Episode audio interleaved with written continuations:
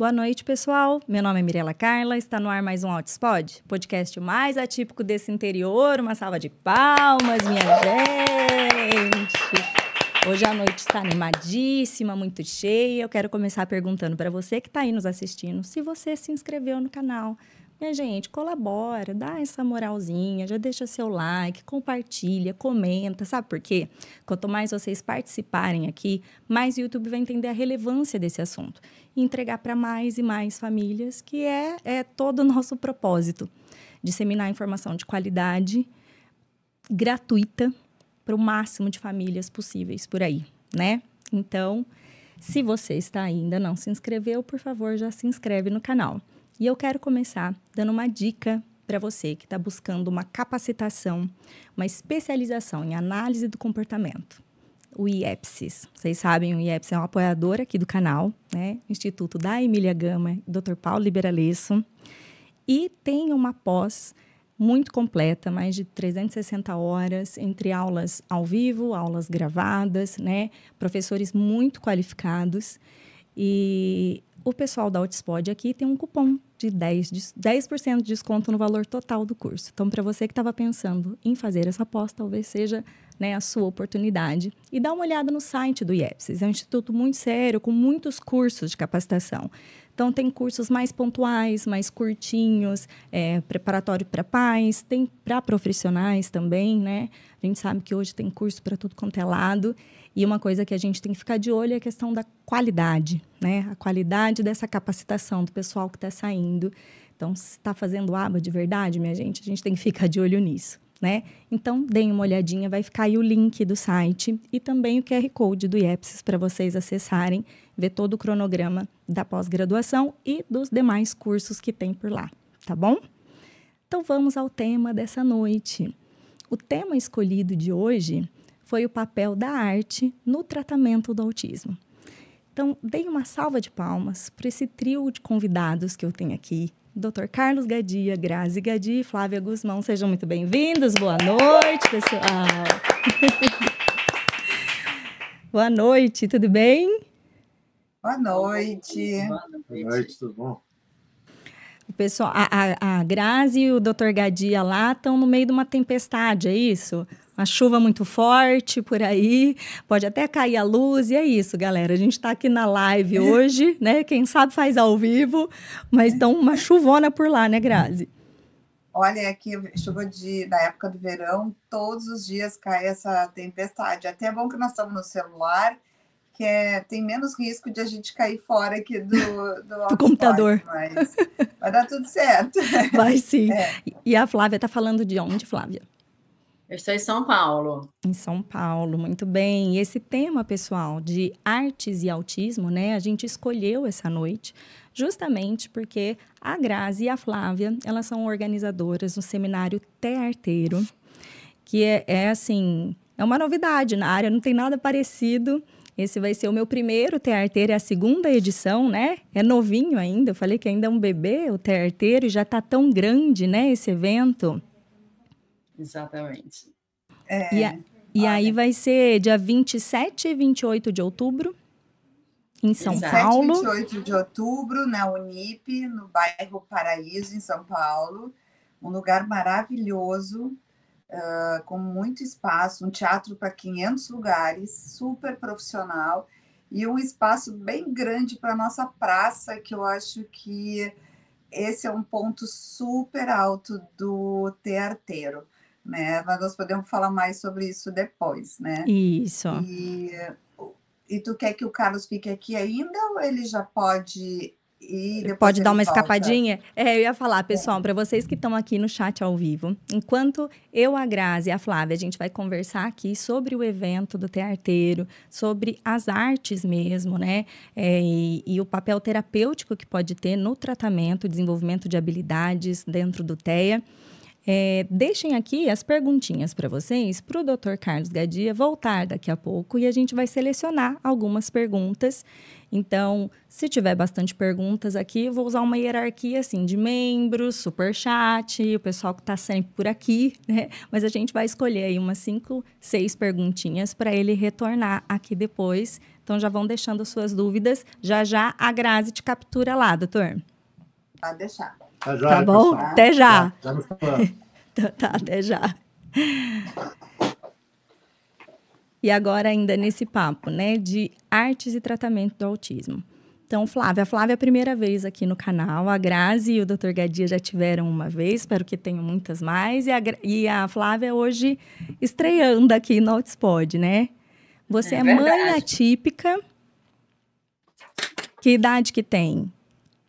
Então, eu tenho dois filhos, né? Tenho a Maria Clara, que tem 11, e o João Pedro, que tem 15. Tá. E quem que tem o diagnóstico de autismo? O PP tem o diagnóstico, né? Ele foi diagnosticado com seis aninhos. E aí, desde então, a gente tem adaptado a nossa vida, né? E buscado as alternativas aí melhores para ajudá-lo. E aí, como que entra a arte nisso, Flávia? Você, assim, por exemplo, a Grazi, que a gente vai falar aqui daqui a pouco, a Grazi eu sei que é artista plástica, mas e você? Você já gostava? Você era um hobby seu? Era a parte profissional? Você já tinha um viés? Como que isso Não. surgiu na vida da sua família? É, na verdade, não. Eu, eu sou baiana, eu vim para São Paulo, já tenho uns 20, mais de 20 anos que eu moro aqui, mas eu vim para fazer um MBA executivo, né? Eu trabalhava em. Eu era executiva mesmo de grandes empresas, eu trabalhava negociando com bancos, né? Grandes contratos. E aí, em um dado momento, meu marido também ele trabalha nesse mundo corporativo, né? E aí, num dado momento, os dois estavam num ritmo muito intenso e a gente falou, poxa, não dá, alguém tem que parar, né? E eu, eu sentia muita angústia, eu sentia que eu não ia ter paz se não tivesse realmente mais tempo para ficar com meus filhos, né? Acho que cada um tem as suas necessidades, Sim? mas o João Pedro apresentava mais demanda, né? Claro. E aí eu parei realmente, né, para poder dar mais atenção para ele. E nesse momento eu comecei a, a me conectar mais com ele, porque até então a gente fazia todas as terapias possíveis, né? Mas eu não, me, não, não tinha me conectado muito com a essência dele. E quando eu comecei realmente a me conectar mais com ele, eu vi que ele era um artista nato, assim, sabe? Ele tinha uma vontade dentro dele de ser um artista. Então começou com desenho, depois foi para música, ele como ele interpretava em casa, tudo muito assim, muito familiar, muito de forma bastante Natural, genuína, assim, né? casual, Tá. né? E, e aí a gente começou a valorizar bastante o desenho dele. Eu falei, bom, é, o que é que ele faz bem, né? E que eu faço bem, que a gente pode fazer juntos. E aí foi quando eu peguei o desenho dele e comecei a fazer estampas de camiseta. E então a minha entrada na arte foi por aí, né? Foi pelos desenhos. Isso já tem o quê? Tem três anos apenas. É novo. E eu comecei a fazer cursos de artes, né? Comecei a entender um pouco melhor para me sentir mais à vontade nesse meio. Né? Mas é, eu, eu, eu sou bem recente nesse meio, assim. É, Entendi. E a Grazi, eu acho que é a personalidade de arte e autismo, assim, nesse, nesse segmento, porque ela já está há muito tempo, né? E eu acho que ela foi visionária nesse sentido, de ver que esse era um caminho, É um uma janela caminho. para ser desenvolvida. Você sabe que na, no bate-papo anterior que a gente teve aqui com a Grazi e o Dr. Gadia, é, uma, um que eles levantaram aqui foi justamente a importância da gente não olhar só para os déficits e dificuldades da nossa criança, mas tentar enxergar as potencialidades. Né? Exatamente. e, e exaltar e trabalhar com isso. Né? E é um mantra que eu uso muito aqui com o meu filho, de explicar para ele que todo mundo tem dificuldades e todo mundo tem habilidades. Ninguém é ótimo em tudo e tudo bem, né? Do que tiver mais dificuldade, a gente vai dar o suporte, mas a gente precisa, né, virar assim a, a, a luz, né, assim, pro, pro que a pessoa tem dentro dela, né? É e, se permitir ser- sair da caixinha, né? É verdade. E isso tem que ser algo verdadeiro, sabe? Eu acho que esse é o desafio, assim. É, eu fiz uma reflexão no início desse ano e eu percebi que eu aceitei verdadeiramente o autismo no meu filho quando eu enxerguei e me conectei com a essência dele, sabe? Quando eu realmente abri mão dos padrões que eu tinha idealizado para ele. Né? Então, deixei de fazer a terapia APA para que ele fizesse tudo exatamente como eu tinha idealizado. Então, agora ele faz a terapia para ele ser o melhor que ele puder ser na versão dele. Né? E eu acho que essa foi a chave assim da, da, da aceitação e por outro lado foi a chave para ele se desenvolver melhor. Né? A partir desse momento, eu acho que ele, ele encontrou o espaço dele. Né? Ele, ele, percebeu que ele poderia ser quem ele era, né? E, e, isso fez com que ele crescesse e se desenvolvesse. Então, eu diria e que sabe, tem três é, anos é, eu... que eu sinto que ele quer se desenvolver, sabe? Sim. Faz todo eu, eu acho que não é só para ele também, eu acho que é para a própria mãe, que na medida em que ela ela muda o, o, a expectativa dela com seu próprio filho, porque, claro que toda mãe tem uma expectativa padrão do seu filho. Sim. Só que a mãe do autista, ela vai ter que mudar essa expectativa, né? Ela vai ter que saber que a expectativa dela é comparar o filho dela com ele mesmo e aceitar justamente a, as potencialidades que ele tem ou não, né? Então, uh, eu, isso, isso foi uma das coisas, assim, que para mim foi que quando eu entendi o autismo, que eu me dei conta, né? E que uh, isso é muito importante, eu, na minha opinião. E eu acho que isso não atinge só a mãe atípica, isso também tem, tá com a mãe típica. É quando Sim. tu aceita que uma dos do teus filhos pode ser uh, muito mais para um lado intelectual, aquela coisa da expectativa da sociedade, de ter um trabalho dentro do escritório, e o outro é um artista, entendeu? Que usa o seu Sim. corpo para trabalhar. Né? Então, eu acho que isso que a Flávia está dizendo, é, eu acho que ela também se sentiu aliviada quando ela entendeu, não é, Flávia? Sem eu acho que tem que dar, um, dar um, uma tranquilidade maior para tu seguir com o tratamento, né? Sem dúvida. Porque assim, a gente sente que, que é por ali, sabe? Quando você está perdido e você vê realmente um caminho, e fala, gente, esse é o caminho, porque é o caminho que é de verdade, você entende? É um caminho que realmente ele se sente bem, é um caminho que realmente ele, ele sente que ele quer desenvolver, né? Que ele quer melhorar, e que a gente entende que na sociedade tem um, tem um espaço para ele ser quem ele quer, ser ele, quem ele quer ser, né? Então, assim, é, e ele tem um, o João Pedro especificamente tem algumas questões muito interessantes, assim, ele gosta de ir para a escola com uma, uma, um blazer de paetê, porque ele, durante um tempo, ele, ele representava o Michael Jackson, né? Olha só. E assim, no início eu falava, Pê, você vai para a escola com esse blazer, meu filho, e tal. ficava assim, eu falei, ai, quer saber? Você quer ir com esse? Então vai, vai com esse. Sabe? E ele conquistou o espaço dele na escola, sendo o garoto que dançava o Michael Jackson, que vai com mesmo com o blazer de paetê e tá tudo bem, entendeu? É uma desconstrução, né? É, é, assim, a gente realmente. Porque eu acho que tudo que a gente se poda é por medo dos nossos filhos sofrerem, medo de serem julgados, de ser subestimado, de enfim. Então, mas é uma desconstrução para todos os envolvidos, né? Eu falo que o autismo do Arthur tocou a, a mim, óbvio, minha família, mas todo lugar que ele vai toca alguém de uma forma diferente. E porque é uma forma diferente de ser mesmo, né? Um jeito diferente de funcionar e te tira da caixinha, né? Te tira dessa dessa bolha. A gente, não que a gente, né, enquanto mães, a gente tava ali bem confortável na nossa bolha, né? E vem o autismo e te tira assim a pontapés, né? Não é nada delicado, é tipo, sai, sai, né? É e mas ter mais espaços é, a gente também sair da caixinha da questão até de tipos de terapias e tipos de intervenção.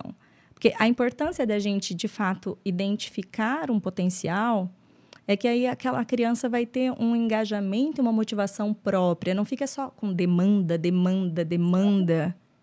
Não é? é Falou para mim a palavra mais importante: motivação. Né? Porque eu acho que na medida em que tu entra nessa habilidade ou nessa, nessa janelinha ali que tem que realmente tu encontra, quando tu identifica onde que é que o indivíduo tem uma potencialidade, ele vai se engajar mais, né? Porque isso é o que motiva ele. E assim é a arte, assim é o esporte, assim é o canto, assim é até a robótica, né? Tem, tem, tem tantas áreas aí que tu pode uh, desenvolver essa motivação e todo o tratamento pode estar tá ligado a isso, né? Então, assim, Sim. assim, tudo pode estar tá, uh, conectado, deve estar, na minha, né? Tem que estar. Tem que então, estar, acho né? que essa é a palavra-chave. Essa é Sem a palavra-chave, motivação. Sem dúvida. Sabe, Mirella, uma coisa que eu também tenho muito claro é assim: tudo que a gente foca expande, né? Então, se a gente foca é, no que funciona, aquilo vai expandir, né? Da mesma forma, se a gente foca só no que não funciona, aquilo também vai, vai expandir e vai ofuscar até o que funciona, né? Então, é, esse é um outro aprendizado né, que, eu, que eu trouxe assim, para a nossa vida, porque é fundamental, né? Ninguém consegue viver só com demanda. Né? Insuportável, e desde muito criança, né? E é, pensa, você... em tese, a, a, tua infância que é para ser mais leve, né? A adultez que é chata, cheia de obrigação. E aí não, aí a gente sabe da importância dessas estimulações, mas a gente precisa muito colocar na equação essa como conferir uma qualidade de vida, uma felicidade, uma alegria, né? Preencher assim aquela alma, porque gente, não dá, né? Só de demandas. Não. A gente enquanto adulto não dá conta. A gente busca os nossos reforçadores também, as nossas válvulas de escape. E isso enquanto adultos. Imagina crianças e adolescentes, então, né? Não é. Não, é, a receita, essa receita de só demanda, ela tem uma vida útil muito curta. Você vai conseguir por um pequeno período. E a gente sabe que esse transtorno do desenvolvimento é para a vida. Então, a gente tem que começar a abrir a nossa cabeça então, para coisas que a longo prazo, né, de efeitos terapêuticos a longo prazo. E aí o esporte, algum tipo de atividade física, o canto, dança, pintura, enfim, alguma forma de manifestar algo que prazeroso. Exatamente. Recompensador, né? É, e hoje a gente sabe que o aprendizado está muito associado à emoção, né? Então, quando existe justamente o prazer, né? Quando existe é, a identidade com o que está fazendo, o aprendizado é muito maior. Sim. Porque a motivação é maior, como a Grazi falou, né? Porque envolvimento é maior, engajamento é maior, a vontade é maior. Então, e, e, e tendo essa emoção, o aprendizado ele é muito, muito mais efetivo. Né? Ninguém aprende é, triste, e... ninguém aprende com fome, ninguém aprende chorando. Né? Então, acaba é, sendo. E eu acho que tudo isso tu pode, é, na medida em que tu identifica essa habilidade, nós temos assim onde nos basear para tu poder uh, colocar isso, inserir, suplementar esse tratamento que vamos dizer baseado na ciência ABA, né, né, mas de uma maneira muito mais motivadora. Se tu não tem, por exemplo, né? Então tu vê, é, tudo tu pode enfeitar um pouco para que isso seja mais prazeroso. Claro, esses dias só para comentar uma coisa aqui. Eu tenho uma amiga, né, que é mãe de uma menina já adulta com autismo e ela também tem a comorbidade da epilepsia e ela não tem nenhuma habilidade especial, assim, nem para arte, nem para esporte, não tem. E eu achei interessante, eu estou trazendo isso aqui porque é, eu acho que, é, independente de tu ter ou não ter uma habilidade especial ou um dom, porque às vezes a, o próprio autista nasce com o dom, que é diferente de talento também, né?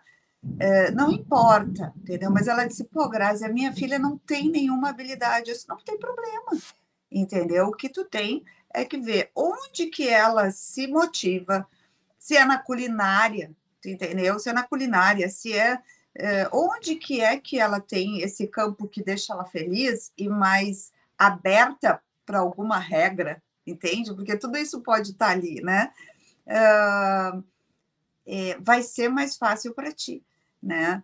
Uh, mas tem uns que têm, tem o dom, tem o talento, Sim. né? E outra coisa que eu acho que eu acho importante colocar aqui com relação às artes, né? Já que esse é o nosso foco, a tocar um instrumento, a canto, a desenhar, a pintar. Isso é como experiência própria, eu não tenho nenhum O trovão dom. de lá. É, Você ouviu aqui também, Flávio? O Escutar. trovão? Aham, escutei, da tempestade aí. Balançou aí, hein? Ai, Mas desculpa, eu queria dizer para vocês, como experiência própria, eu sou uma pessoa arteira, sempre fui desde pequena, tanto no comportamento quanto na parte das artes, mas eu nunca tive dom nenhum, entendeu? Nunca tive talento nenhum, né? Mas eu queria, eu sempre quis, e eu tive essa oportunidade dentro da minha casa. Minha mãe me colocou em aula de violão, me colocou em aula de piano, me colocou para pintar.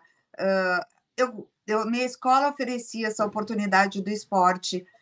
Eu era a pior do vôlei na minha escola. Eu me tornei a capitã do meu time. Mas tudo isso por quê? Porque se tu treina tu, e tu gosta daquilo, assim, eu lembro que eu treinei, treinei porque eu queria sair do banco do vôlei, né? É, eu, e essa parte da arte eu fui estudar, eu insisti. O violão eu ficava lá, entendeu? Assim, ó, porque eu queria aprender, porque eu gostava daquilo, né? Então, isso é uma coisa, uma mensagem que eu queria passar aqui, né, para quem está nos escutando, para as mães. Tudo é uma questão de persistência e treino, né? Às vezes vai dar um passo para trás, mas daqui a pouco vai dar mais dois para frente. Treino, treino, exercitar, que tu vai chegar lá, né? E se tu identificar que teu filho tem uma habilidade para uma dessas áreas, que seja, né, uh, canto, música, desenho, vai, vai de alguma maneira, vai lá e não e que isso vai ser bom e insiste porque a coisa dá resultado, né? É, E, eu, eu tenho essa visão também do que você está dizendo, que a- Uhum. as artes realmente elas são mais democráticas, no sentido de que não é só para quem tem dom, é para quem quer. Não é para quem vai ser o bambambam, bam, bam, o melhor, ou se profissionalizar. exatamente. É um lazer, é, só para quem quer fazer, né? É para quem quer. E se isso te de- for prazeroso, então aí é muito mais fácil de você gerar essa engrenagem de engajamento, de persistência, né? Então É. não precisa. Uhum. Se você tá aí, você acha, meu Deus, não tenho talento nem dom para nada, mas se você tiver vontade, você pode desenvolver a habilidade de desempenhar essa atividade, né? É, tu sabe que uma coisa que eu uso nas, nas aulas que eu dou de arte, eu tenho uma Trovão frase que eu aprendi com uma professora, ainda bem que não faltou luz, e falar, ficar meio escuro, mas eu tô aqui. É, eu, eu- a minha professora dizia assim, eu, eu me lembro que eu perguntava assim, eu posso fazer isso? Ela disse, Grazi, na arte tudo pode, não existe certo ou errado. Entende? Assim, a arte, justamente quando tu acha o teu traço, o teu estilo, aí é que tu é um artista, né? Aí é que tu vai ser identificado. Isso não é fácil. Mas Sim. tudo pode, cada um tem um jeito, cada um tem uma maneira, e, eh, e o importante é a gente abrir essa janela, abrir essa oportunidade, e cada vez mais, né? A gente já sabe que a musicoterapia, ela está cientificamente ãh, comprovada, né? A música, Uhum. mas as artes plásticas ainda não têm esse suporte, não tem essa comprovação de que é científica, mas to- Uhum. a gente vê assim é, que, que ela funciona. Sim. É incrível, eu vejo assim, o Well Center aqui é, na Flórida, eles a base da, deles é esportes, é arte, sabe? É, é, é ir por essas, para essa parte das habilidades. Então, eu acho assim que juntou duas aqui, eu e a Flávia, que tem essa crença e eh, estamos aqui juntas, né? E o, o acho que nasceu dessa junção, né? De, de, de a gente acreditar que a arte funciona e que a arte é libertadora. Eh, eu tenho essa experiência para mim aqui como imigrante, a arte me salvou, a arte me deu uma identidade, né? Inclusive me deu uma missão de vida, um significado de vida, né? Então, é, é assim, juntamos aqui forças e É, esse eu, eu o já. Eu já elogiei isso aqui para você algumas vezes, falar de novo que esse papel que você resolveu desempenhar, né? Porque a gente tem, claro, o Dr. Gadia, ele é uma referência em neuropediatria e tudo mais. E mas você veio trazer a questão do acolhimento familiar e que está intimamente ligado ao sucesso, de novo, a longo prazo de vida de uma família. Uma família despedaçada, uma mãe em frangalhos, ela pouco pode fazer por aquele, por aquele filho, né? Por mais que ela queira muito. Então, você sempre assumiu, assim, né? Esse, essa missão mesmo, esse papel e de criando projetos para fazer esse acolhimento familiar. E isso me inspira muito do lado de cá também, porque eu estou de pé pelas por esses apoios, pelas mães atípicas, por essa rede externa que eu fui criando, mas é, de, de sentir pertencente, né? Então, muito legal. E, e, e, eu tenho depoimentos de amigas que foram no Terteiro primeira edição e que, que foram assim, sem nem saber o que estava fazendo. Ah, vou lá. Porque a gente está muito condicionada a, ser, a, ao formato de seminário de autismo de palestra, palestra, aula, palestra, aula. Ah, vou lá, nem, nem sei, mas vou, né? E que saíram encantadas. Encantadas. Tem até a Cássia Igashi, que, que tá aqui, uhum. que é uma grande amiga minha. Querida. Ela me falou, Mi, foi uma coisa assim incrível. Eu saí de lá com uma visão tão maior e é tudo que a gente precisa, porque a maternidade atípica, se a gente não fizer isso aqui, nós estamos lascadas, né, Flávia? É verdade. Assim, a gente é, é, precisa conseguir enxergar além para é ressignificar é as coisas, né? Para criar novos, né? Assim, é, do que a gente achava que seria sucesso e agora o nosso novo conceito de sucesso, de felicidade, do que, que a gente quer para os nossos filhos, não é pior, mas é diferente, é muito diferente. Então a gente precisa estar tá sempre trabalhando isso, né? De, de abrir os horizontes. E eu achei bem legal isso você pontuar, Grazi, da questão de que não é exclusivamente para quem tem o dom. Em uhum. casa, tem até um exemplo disso. É, eu e minha irmã, a gente tem seis anos de diferença, eu sou mais velha, nós fizemos piano, né? Eu sempre fui dedicada. Então, eu era aquela aluna estudiosa de piano. Então, eu aprendi as técnicas, e aí, por estudar muito as técnicas, é, isso, assim, eu fui tendo expertise para me formar e tocar muito bem e tal. Mas eu nunca tirei música nenhuma de ouvido. Nunca criei melodia nenhuma. Eu realmente ficava... É, eu dependia das partituras, né? para fazer a leitura da música uhum. e tal. Uhum. Minha irmã... Não, minha irmã... Minha irmã, ela ouvia a musiquinha do Danoninho na TV, ela corria pro piano e tirava. Aí, minha irmã, bem assim, mais novinha do que eu, né? Sem técnica. Então, assim, ali tinha o dom, não tinha técnica. Eu lembro da minha irmã muito novinha, ela falando assim para mim, Tata, que nota que você acha que é o do som do telefone? Quando fica, tipo assim, tan, tan. Aí eu, sei lá, nunca parei para pensar. Mas ela rastreava sons, né? Só que minha irmã não tinha disciplina. Nenhuma. Uhum. Nenhuma. E até quando a, a, eu me formei, né? A minha mãe teve a, a, maravilhosa ideia de falar: bom, agora eu tenho uma professora em casa, mas leia-se, eu tinha 15 anos, tá? Formada em piano, uhum. que eu comecei com seis aninhos.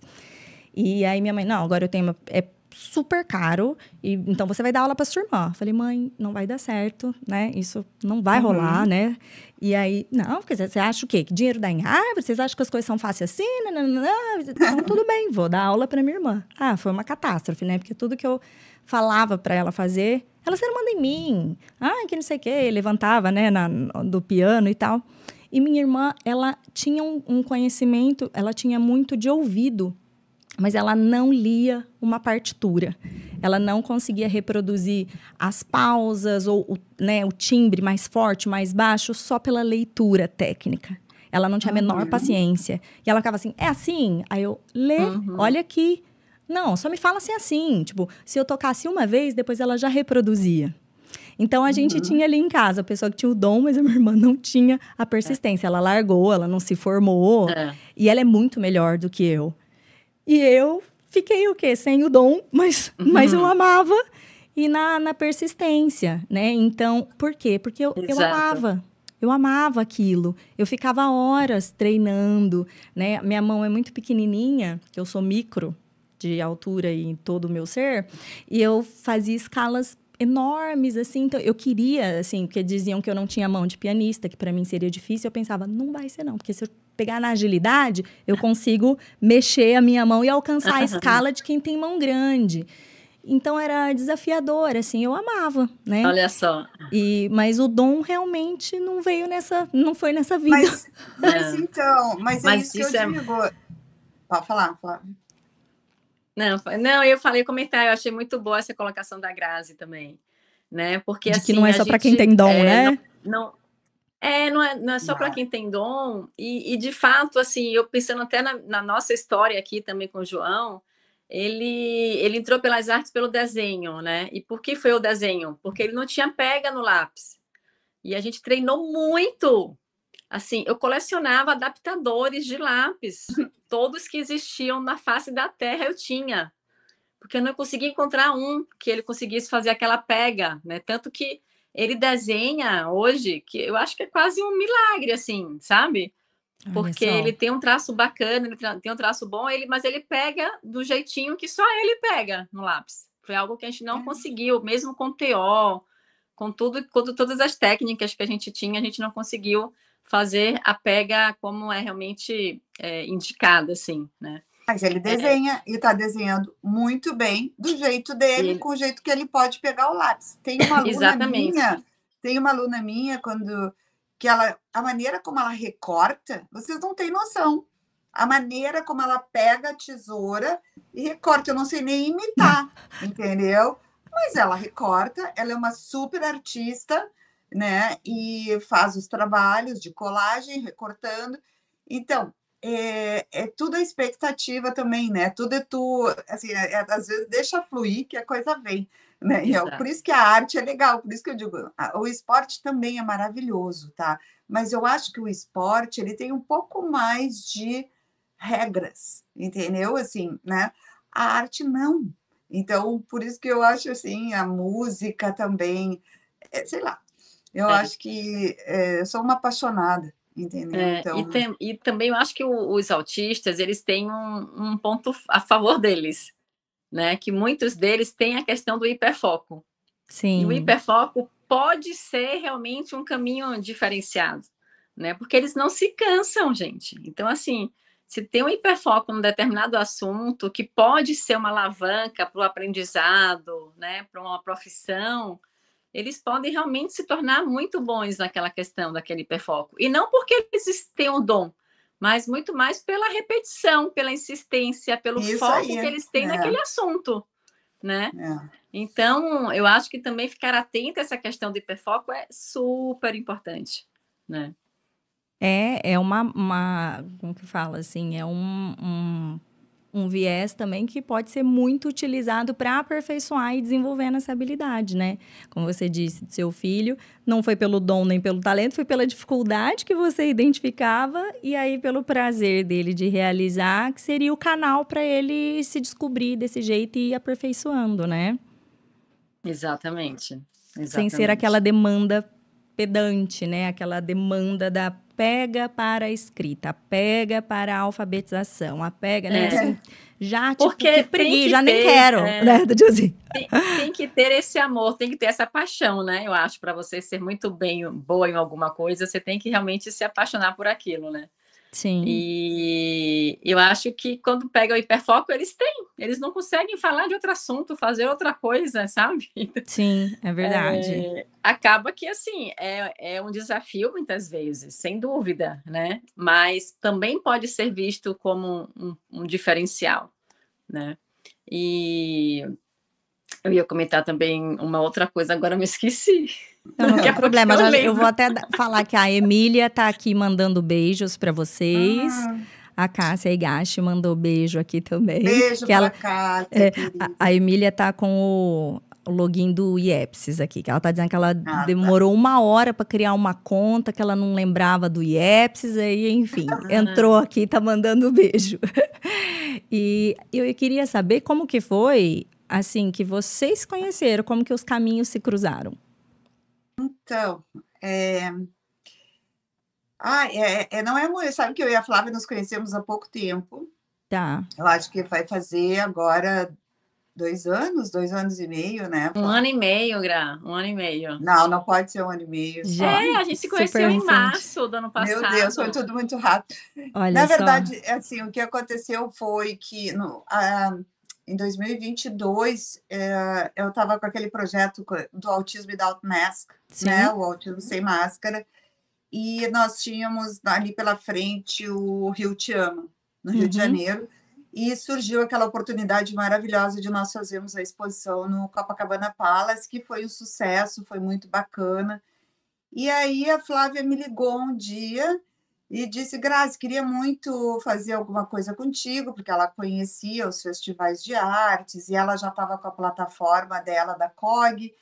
Eu achei super legal, né? A gente conversou, disse: vamos desenvolver então uma coleção do Eye Contact by Grazi Gadia. Foi assim que a gente começou, começamos a nos relacionar. E aí eu peguei e disse para ela assim: Ô Flávia, por que, que tu para o Rio? No Rio Te Ama? Porque ela era muito encolhidinha lá, fechadinha lá em São Paulo, né? Tu não pode ir para o Rio Te Ama, porque é, depois do tinha o Copacabana Palace, nós íamos para o Otto e tínhamos uma sala lá, eu tinha ganhado uma salinha, né? para colocar depois as imagens do autismo da Mask e fica lá para o pessoal ver. E nós íamos fazer uma oficina, fizemos uma oficina também de pintura nas facial. O Márcio foi, uh, a Jessie foi a primeira vez que a minha aluna, minha monitora Jessie, né? A Jessie está tá aqui, também. Mandar, é, eu tá quero mandar aqui. um beijo, porque a Jessie é um, é um modelo, assim, eu acho, de superação através da arte né? E a, a, a Jessie, por exemplo, ela não saía de casa. E ela foi para o Rio Te Ama palestrar, foi para um palco palestrar, né? Nossa, então, isso é muito grande, e, né? E eu digo isso, foi a arte que abriu essa porta para ela. Claro que é combinado com o tratamento, tudo, depois Sim. a gente entra nisso um dia que a gente conversa, mas um beijo para minha monitora. Hoje não tem um aula. beijo, Jessie. É, não tem aula do Arts and Hearts, que ela não esteja. É um amor, ela é ótima, ela sabe, ela é sensível. Bom, mas aí fomos para o Rio, nós íamos para o Rio e ela falava, disse, tá bom, Grazi, eu, eu vou. Ela estava até ruim da perna, ela tinha machucado, operado o joelho. Isso. E aí foi, foi assim que a gente se conectou e eh, foi um sucesso a COG lá também, todo mundo adorou. Tá, e aí, né, Flá, daí nós começamos a, a... Ela veio daí depois, em seguida, ela veio para Miami porque eu, eu fiz um... Estava promovendo aqui um tour sensorial só para as famílias dos autistas numa galeria de artes, né?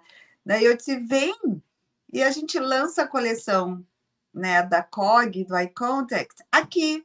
E ela veio porque ela tem uma irmã, deu tudo muito casualidade. Assim, ela tem É uma irmã que mora na mesma cidade que eu. Mora em. Weston, na mesma cidade.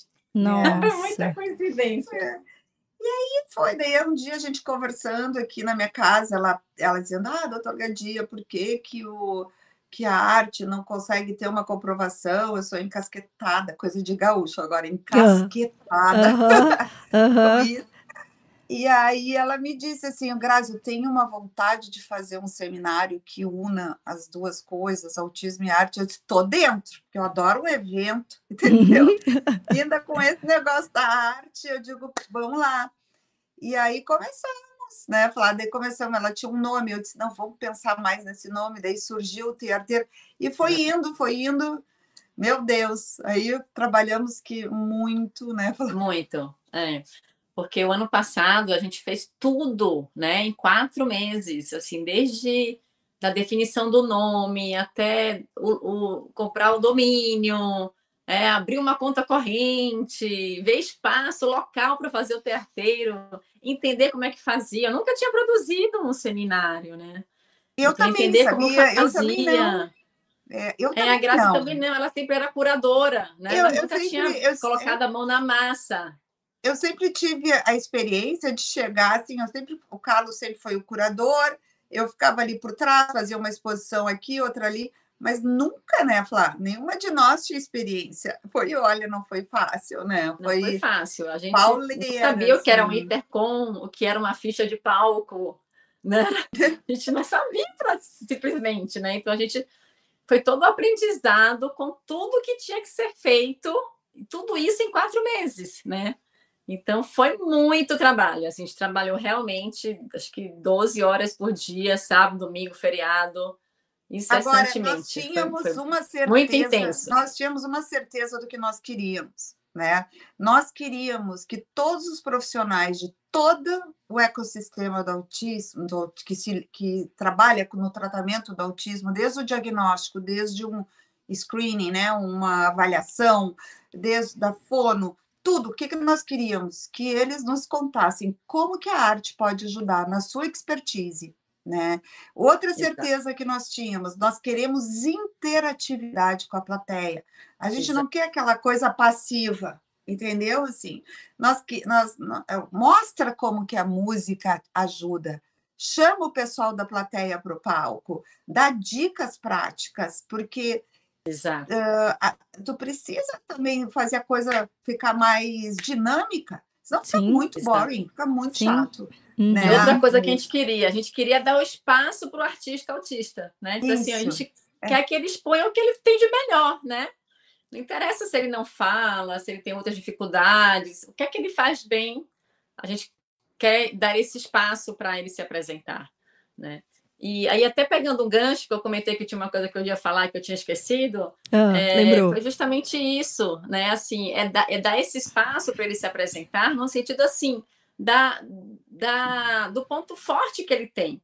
Né? Aqui na minha experiência da COG, é, eu tenho uma amiga que tem um, um filho que tem está no espectro nível 3 de suporte, e ele também não é verbal, é, mas acontece que ele, ele, ele é muito fotogênico, sabe? Ele faz fotos lindas.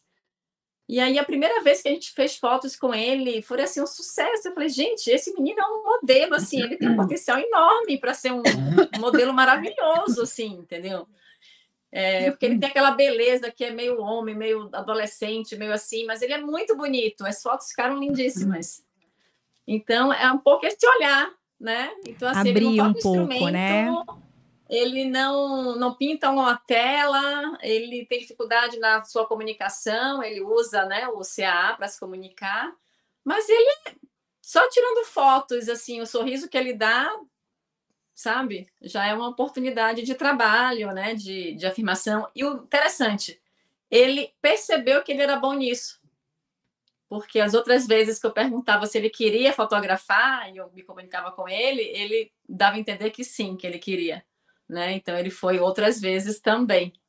Então ele ficou satisfeito, né? Então, que a que a gente deu esse espaço para o artista. E por aí que a gente fez o, o, desfile inclusivo, né, Grazi? Então, assim, é. É, eu vários, acho que vários do des, autistas do desfile, desfilaram eu, eu acho, lá no evento. É.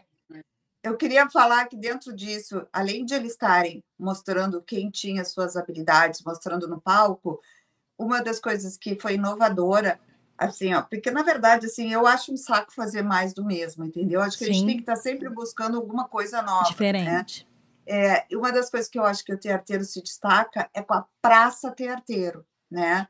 Então, eu acho que a praça, ela veio assim, ela, ela é como se fosse, ela fosse um ponto de encontro da comunidade do TEA, né? E uh, especialmente para o autista, né? Eu acho que nós, além de colocarmos eles no palco falando, dançando, uh, sendo premiados pelas suas habilidades, que são os festivais. Nós, nós acolhemos o autista, né? Assim, nós acolhemos, eles estavam lá, uh, é, tu vai lá agora, Mirella é uma das nossas atrações, tá? No teatro, já estou contando super aqui. ansiosa para estar tá lá. A gente está muito feliz que ela que vai ser a nossa, nosso podcast lá, vai ser by Mirella uh, e o, e o IEPSIS. O IEPSIS, com, com o patrocínio do IEPSIS. Muito obrigada, Emília. Muito obrigada.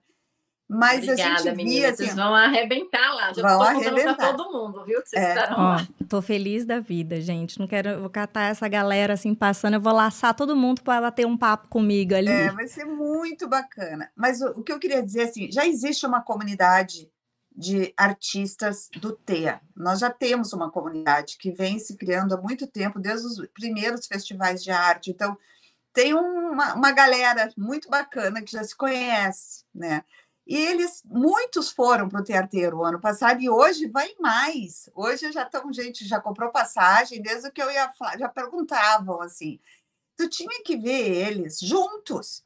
Era o, uh, o Bertinho, o Gabriel Bertinho, a Jessie, a Júlia, uh, todos eles juntos, assim, caminhando naquela, na, no lobby, felizes. Isso é eles eram, né? Eles eram os, eles eram os protagonistas. E eu é. acho que isso é uma coisa bacana do teatro, sabe? Eu acho que isso emociona, né, Flá? Assim, Exatamente. Gente, é. É, eu e acho, esse ano, ó, ser muito melhor. Então, eu ia falar, é, o que eu vejo, assim, né, disso, que vocês foram muito ousadas no que vocês quiseram criar. Porque, primeiro, essa, a, a, o, do, o núcleo do autismo é uma bolha quadrada e fechada, né? É verdade. Médicos, terapias e aquilo que não sai, não sai daquela bolha. Então, é, colocar todos esses profissionais para, de fato, experienciar tudo isso e, e, ver, não ficar só no. Ah, a arte faz bem. Não, vem, vem aqui vivenciar, vem aqui assistir, vem presenciar né, o resultado. Então, isso tem um impacto muito grande também para abrir a cabeça dos profissionais, porque são esses que estarão ali na lida com os nossos filhos e que podem ou não incentivar isso. Né? Exatamente. Então, é, foi interessante, é, é muito, muito diferente isso que vocês conseguiram fazer, né? E de unir, porque é uma bolinha mesmo. É. Foi interessante porque, assim, alguns palestrantes já eram bastante experientes no tema, né? Então, por exemplo, a Marlene Sotelo, ela é musicoterapeuta, CEO do ELS, ela, ela falou lá algo que ela acredita, que ela pratica, que ela tem dados, né? Efetivos de como a música ajuda a desenvolver habilidades em pessoas com autismo e tudo mais. Mas a gente colocou também outros médicos e neuropediatras pra, e desafiamos eles a falar assim: fala para gente como que a arte ajuda no desenvolvimento de habilidades. Então, é nós tivemos palestras inéditas, como a gente vai ter de novo esse ano.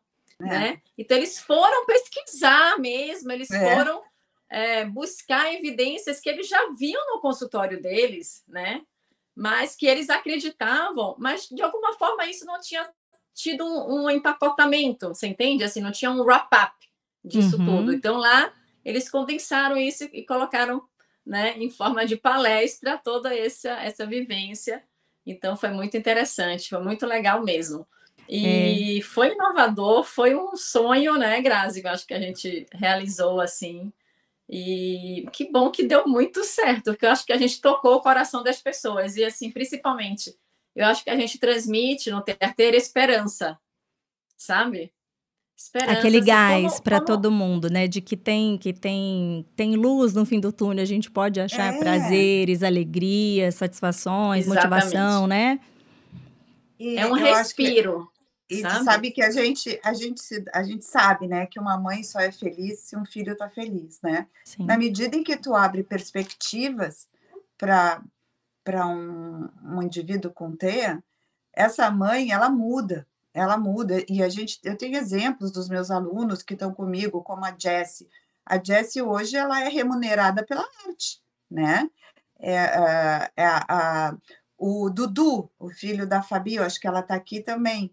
É outro menino que cada vez mais ele está ganhando espaço uh, com a arte dele, né? E, e, é incrível, né? O, o Nicolas Brito. É, o Nicolas Brito. O Nicolas, Uh, o Lucas Casenruc, a Letícia, é tão bacana de tu ver como que eles começaram e como que eles estão hoje. Então, quantos tem mais aí gente, tem? né? Tem o Paulo Vitor também, Paulo tem a Júlia, tem a muita Júlia gente Malk, querida, né? É, todos tu vai conhecer lá e eles têm histórias muito bonitas para contar, né? O próprio Enan, né? O Enan, ele é médico hoje, mas não foi fácil a caminhada dele ele, ele desenha muito bem, ele reconhece é. a arte foi muito importante para ele também. É.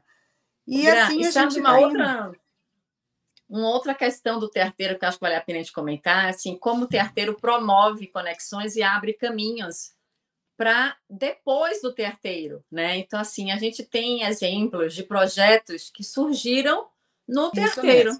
É. Porque assim, as pessoas se hum. conectaram, se conheceram e a partir dali criaram juntas algo que não existia antes. É. Né? A própria galeria então, do Rafa Preto, do Infinito ah, Criativo. Que legal. Né? Eu... O Rafa, ele, se, ele conheceu o Nicolas, o Lucas, a Cris, a Cris uh, Zumarque, que é uma artista divina do Rio Grande do Sul, ela entrou no festi nos festivais de arte.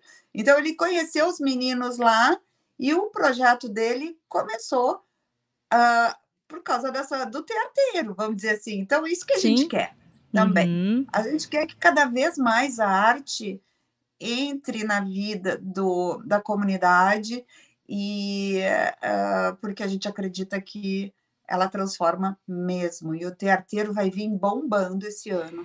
Eu Temos falar, palestrantes é, maravilhosos. Eu ia dizer assim que nem o teateiro é um evento completamente diferente, né? Não é necessariamente para você ir lá, mãe que estiver aqui assistindo, profissional, e ficar nessa batina de palestras, porque tem uhum. várias coisas acontecendo ao mesmo tempo, não é? Muitos ambientes, espaços, palcos distintos. Então, é para você ter uma experiência. É isso. Explica para gente aqui como que vai funcionar. É, na verdade, a gente tem duas partes, né? A plenária, que é o teatro onde vão estar acontecendo as palestras. As palestras. Nós temos palestrantes maravilhosos, a Luciana Xavier, Dr. Carlos Gadia, Hélio Vanderlinden, Erasmo Casella, Dr. Tiago Castro e assim vai. Mas entre uma palestra e outra, nós temos surpresas artísticas, que nós não vamos contar. Tá. São, e são todos esses artistas maravilhosos, o desfile que a Flávia falou. E a Praça Tearteiro, é, ela é assim, ó, às vezes tu, não, tu já não quer, tu não, não, eu não vou escutar essa palestra agora, uhum. então eu vou passear. E nós aumentamos, né, Flá? Nós aumentamos Isso. o tempo de coffee break justamente para as pessoas poderem circular aproveitar a praça, porque nem nós conseguimos aproveitar o ano é passado, entendeu? E aí é vai ter exposição, tem o Festival de Artes, né? Tem exposição, tem o Festival de Poesia, que a Marta Medeiros é nossa embaixadora. Isso foi chique e, demais. Flávia, conta, conta o festival. E temos o Festival de Música, que o Arnaldo Antunes é o nosso embaixador. Nossa, então, até se a gente olhar pela questão, assim, pela ótica dos festivais, o Teateiro ele já começou, né? É. Porque, assim, as inscrições já estão abertas, as pessoas já estão trabalhando nas artes, é, nas músicas, já estão tirando dúvida, porque a gente tem, vai receber esse material até dia 15 de setembro para a gente fazer a premiação durante o terteiro. Então, é, eu acho que assim já tem uma sementinha aí do terteiro na vida das pessoas, no, no dia a dia das pessoas. Não é só a questão de comprar o ingresso, a passagem, ver o hotel, né? É questão também de se inscrever nos festivais e tem pessoas que se inscreveram nos três, que eu acho muito legal, porque a inscrição no festival ela é gratuita, né? E por que não, né? Uma poesia, uma arte, uma música. E, e Flá, a gente também abriu a poesia para os pais e mães. Lembra que Sim. a gente abriu para os pais e para as mães e até o festival de música. Por exemplo, se tu quiser tocar uma música com teu filho, tu pode te inscrever né? Então, só o de artes que a gente focou nas nos, uh, nos artistas mesmo, né? Então, Sim. vai ter exposição coletiva de alguns artistas que já estão mais num patamar maior e vai ter uma exclusiva do Dudu uh, Oliveira, que é lançamento, é exclusiva do Tearteiro. O que mais lá? Agora vai ter também a esquina cultural que assim eu sou apaixonada por esse por, esse, por essa atração, que assim, no meio da praça teateira, a gente botou um palquinho, como se fosse um metrô de Nova York, assim. Então, quem quiser se apresentar, a gente vai ter uma listinha, a pessoa marca o horário e vai lá e se apresenta. Então, pode cantar, pode dançar, né? De uma forma bastante casual. E, além disso, vai ter o autismo sem máscara. Né? Então Sim. também vai ter um agendamento para as pessoas que quiserem sair com a cara pintada, né? e, e oficinas de arte. E uma coisa que a gente não falou também, uh, o nosso desfile inclusivo, a nossa embaixadora é a top Uber model Isabela Fiorentino. Ela vai Uau. estar presente, ela que vai abrir o desfile, ela que vai fechar o desfile. A gente está muito feliz, porque assim, a Isabela uh, tem três filhos, um deles não é autista, né? Ele só tem, ele, ele te, teve paralisia cerebral, mas ela foi de uma gentileza e generosidade de estar tá com a gente, né? E os outros dois, que é a Marta e o Arnaldo, eles estão fora da bolha, né? É isso que eu ia isso falar. também. Pode, pode falar, Mirella, isso. fala. É que eu acho muito genial é, essa ponte criada, porque a gente acaba falando de autismo para nós mesmos, e a gente fica nisso. Só nós, a gente com a gente mesma, nessa bolha azul, né? É. E, e para impactar, e aí a gente falando de inclusão, de acessibilidade, de validar formas diferentes de existir, vários talentos, criatividade, a gente tem que sair da bolha, porque a gente já, já assim, já, já cansou, nós já estamos saco cheio, precisa de mais pessoas. E, e, e, é muito importante ter essas personalidades né, como representação, porque, de novo, chama atenção para uma causa e que, e que, de fato, vocês vivenciam isso, né? Do poder transformador da arte e na questão de efeito terapêutico e de tratamento, né? Então, isso a gente precisa mesmo de falar mais, difundir mais, né?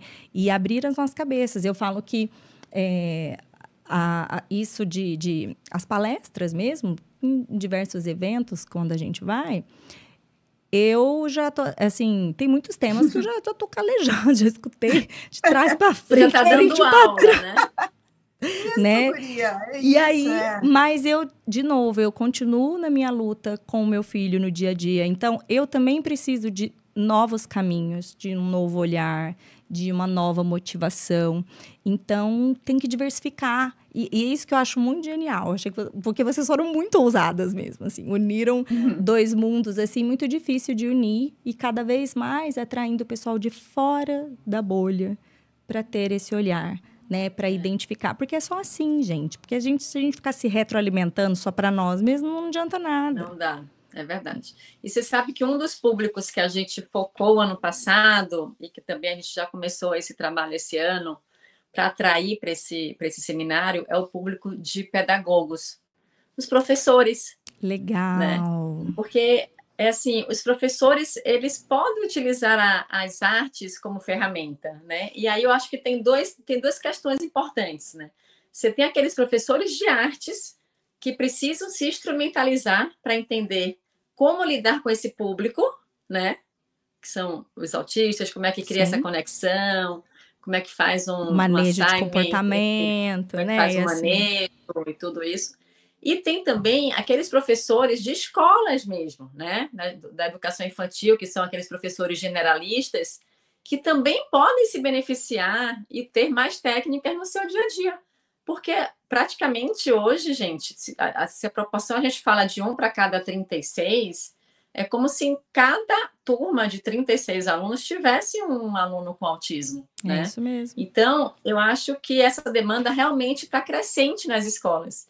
E, e aí faz parte um pouquinho do, do meu propósito, assim, da Grazi também, com certeza, de atrair esse público, porque assim é, a escola é muito importante, né, para os nossos filhos. É um ambiente muito importante que eles têm que se sentir bem. Então, quanto mais pessoas das escolas a gente puder incentivar para ir, é, melhor, né?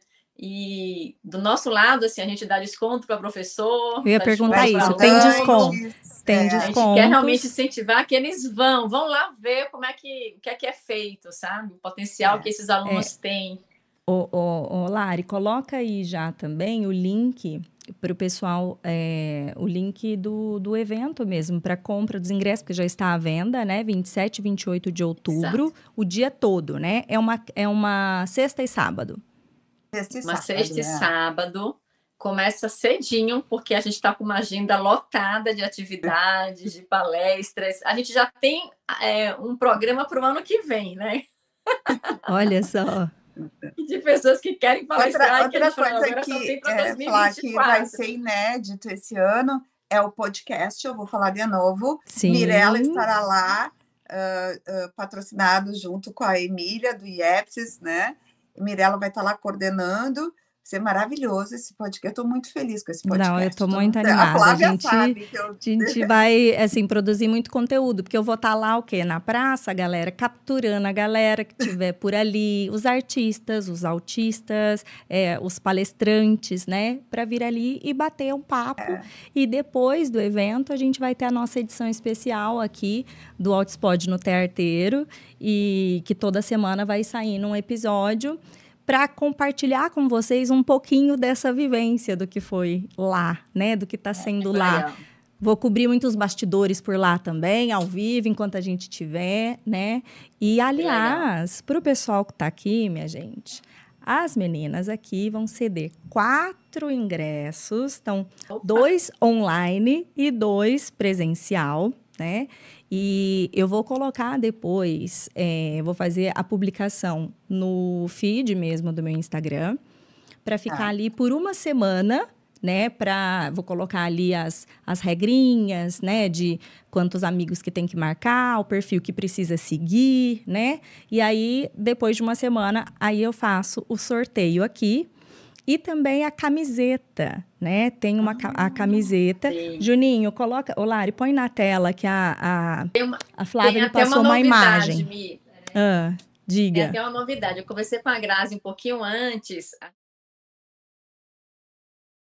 Ai, muito bem. Ah, Posso falar? Pode. Uma é, é da coleção do Tearteiro do ano passado né? Que é aquela foto que eu te mandei. Tá, que já já a gente coloca aqui. E a outra aqui. é da coleção do Eye Contact. Ó, a que a Grazi tem lá com ela. Tá aí. Tô olhando aqui Ó, na minha essa TV. Aqui, essa camiseta aqui é feita pela Letícia Santiago, é uma releitura de Miró. Ela, ela é minha aluna, né? Então, ela é muito linda esse trabalho dela. Que então, legal. vai ser sorteado aqui, ó.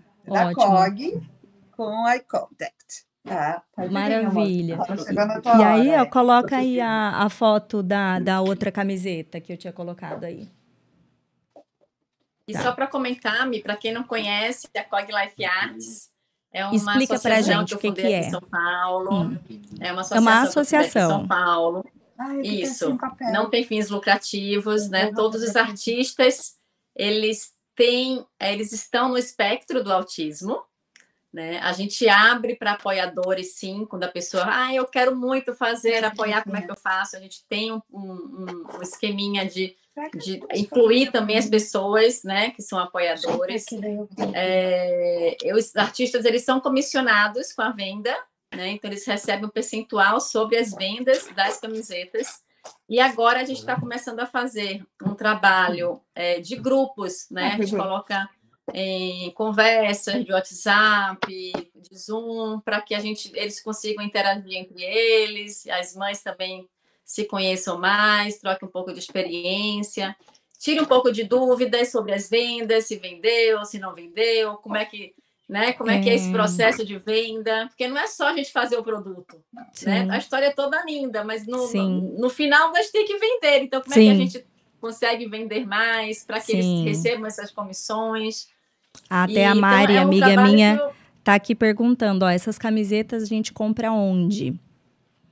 A gente tem um site que chama é, www.institutocog.org. Lari, você ouviu? Para colocar aí também. A gente entrega para todo o Brasil e chega rapidinho. É. Tem ciência. Eu posso também, depois que eu Pode falar. uma coisa também. Eu queria que, que vocês pudessem divulgar para nós o link do, do livro Autism Without Mask, né, que é resultado das oficinas e que trabalha. Aí eu botei ao contrário. Esse aqui, uh, eu não sei de cor o link, porque é da editora. Não, você me mandou o. o... Tá. A Lari vai colocar aqui também no e, chat e aqui ajuda, na descrição. Ajuda o projeto se expandir para a gente poder até fazer mais oficinas e. Uh, ajudar também, né, que é um dos propósitos do Eye Contact, que é justamente esse acolhimento. Eu queria também dar uma notícia legal, assim, que o Eye Contact faz dois meses que se tornou uma organização O Carlos está botando a camiseta. Sim, isso mesmo. É, Garoto propaganda, vai. Menina pra ti, então. Essa é Olha, gente. Hoje vai ser recorde de vendas, né? Hoje vai. Não, é feminina. É, bota essa aqui. Essa Ela troca, não vai ficar de cropped. É, vai ficar de cropped, a feminina. que o Eye Contact, né, ele tem essa missão do acolhimento com a moldura da arte também. E agora que a gente virou uma non-profit, uma das nossas primeiras ações vai ser desenvolver um grupo, uma rede de apoio para as mães, né?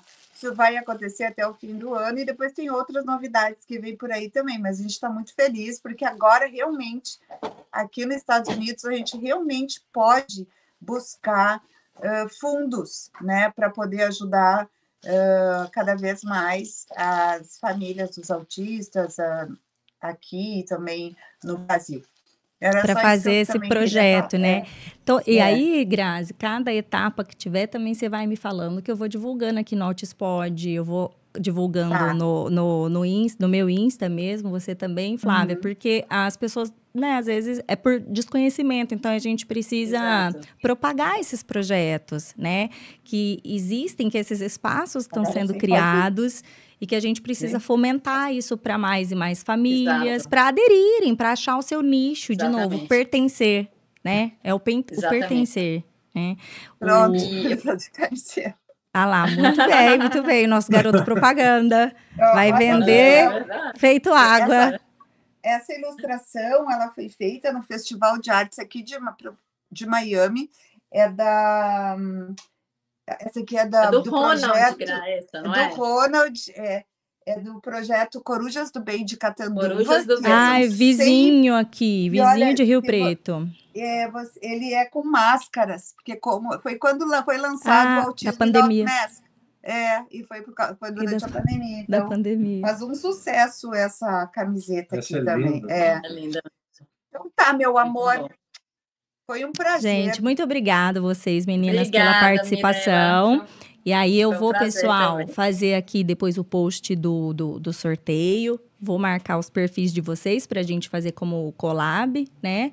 E estimular a galera para o pessoal participar. A Mari, minha amiga, que falou: Nossa, ano que vem eu vou. Amiga, você vai participar aqui do sorteio, quem sabe, ó. Quem sabe é. a lua não tá virada para você, é a sua chance, minha querida. É a sua chance obrigada, de ir nesse evento. Obrigada pela oportunidade. Nós estamos muito felizes de te receber no Tearteiro, assim, muito feliz de receber todo mundo lá. Ah, estou feliz demais. Com certeza, tá? gente. Esperamos mesmo, vocês. Meninas. Um grande um beijão, então, para vocês. Por participar. Até mais, Flávia. A gente vai se falando. E aí, aqui a gente já vai selecionar, então, algumas perguntinhas aqui para o doutor Gadia. Tá um beijo. Tchau, tchau. Olha lá, vamos ver o pessoal aqui, doutor que com as dúvidas que mandaram aqui. Todo Estamos mundo querendo a chance de falar com o Dr. Gadia. Aliás, só enquanto eles vão selecionando aqui alguma pergunta, hoje de manhã eu gravei com a Aline Vicente, que por muito tempo acompanhou aí com você, né? É verdade, é uma querida, é isso mesmo. Hoje você vai, é, vai ao ar só na próxima semana, mas falamos muito mal legal. de você no vídeo, viu? Muito mal. Mas tá é, eu, eu acompanhava muito ela, né? E uhum. eu já te falei isso. Eu assisti ela, falei, meu marido, a gente tem que ir atrás do Dr. Gadia. Eu quero ir para os Estados Unidos, nós vamos atrás dele para o tratamento é, do Arthur. Ela, ela, é uma querida. Ela é demais. Especial, né? tem aí alguma pergunta, então? As meninas tinham mandado. Ai, mandaram pelo, pelo Whats. Ai, mandaram daqui. Fala para elas formularem ali. Mandaram aqui pelo canal errado. Peraí, doutor. Tá. celular, abre ele para mim. Cadê? Eu quero entrar no. Quero ver, eu, eu quero acompanhar. Cadê? Ó, a Renata Ferreira tinha me mandado aqui, porque ela até mandou áudio, disse que ia formular aqui e não formulou. Pera lá pergunta dela era em questão de quando tem crises agressivas, doutor. Se tem autolesivas ou heteroagressivas, uhum. né? Nesse caso, e aí a questão da abordagem da medicação.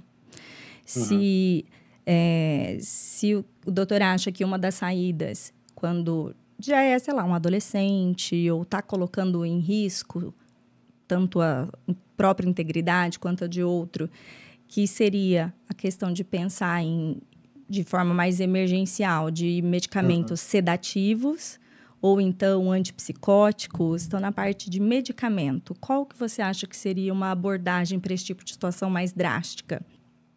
Tá. É, essa, essa é uma pergunta super importante, né, pessoal? Porque uh, a gente, a gente muitas vezes, né, uh, não pensa nessa situação até que a situação ocorra, né?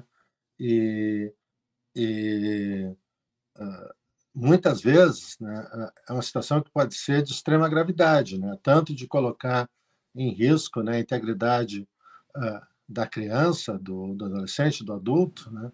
mas também dos pais, da família, irmãos menores, coleguinhas de escola. Né? Então, uh, uh, realmente, quando nós temos, principalmente né, quando nós estamos apresentando os primeiros primeiras crises eh, de agressividade severa, né, eh, existe uma indicação clara de medicação. Né? Eh, até porque, né, claro que nós queremos sempre lidar com todos os tipos de, de crises com intervenções mais comportamentais, né, tentando identificar qual foi o fator desencadeante dessa crise, né?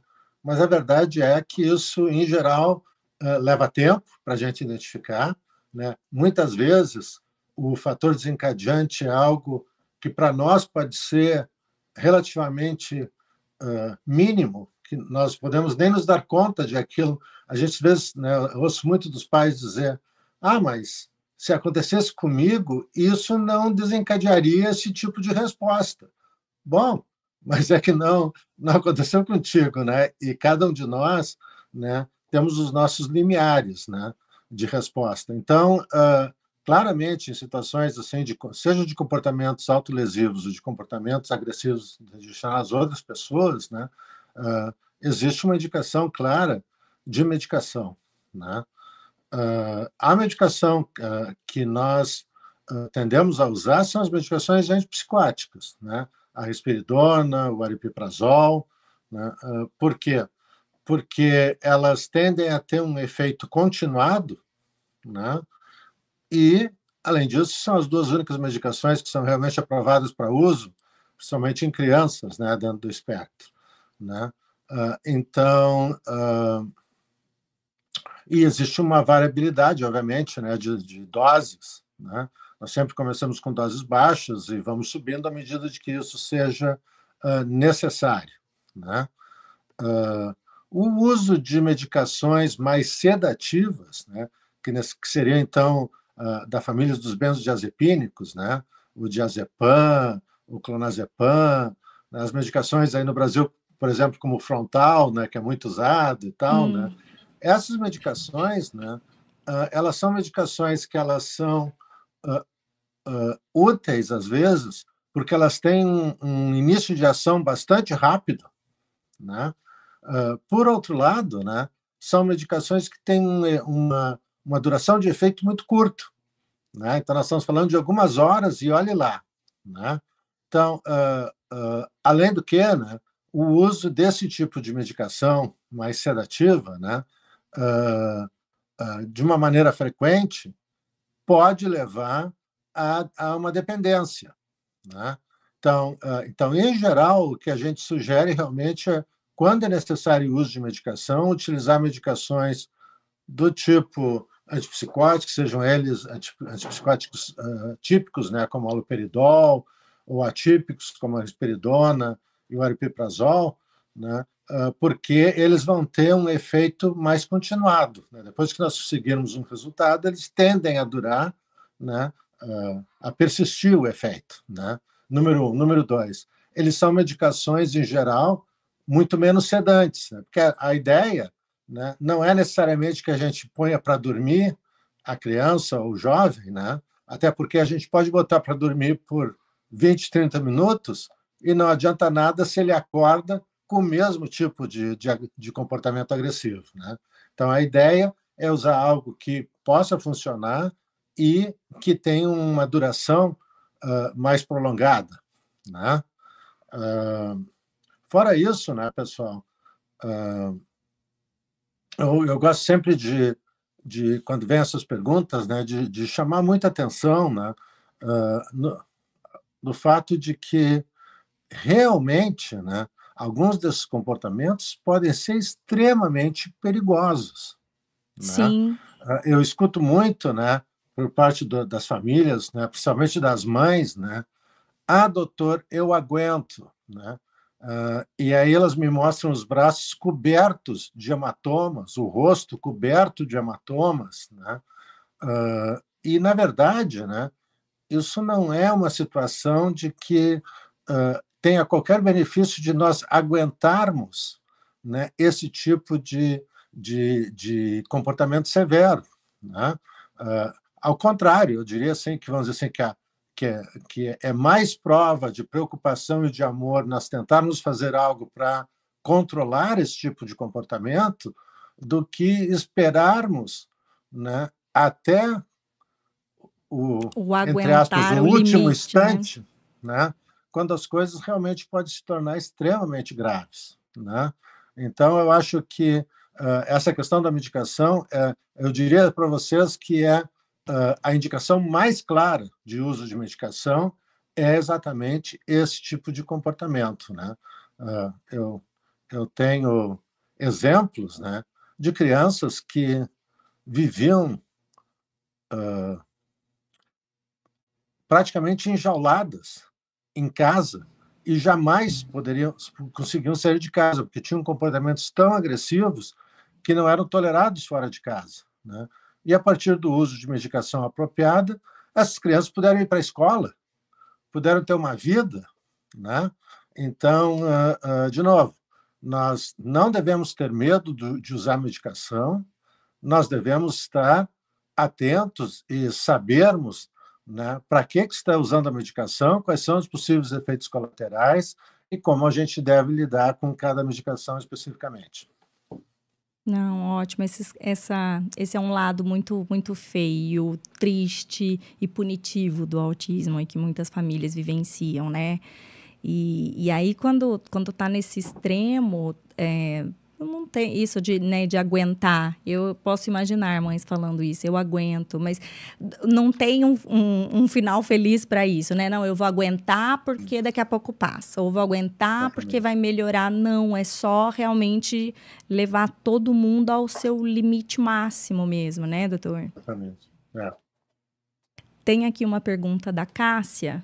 Coloca aí lá.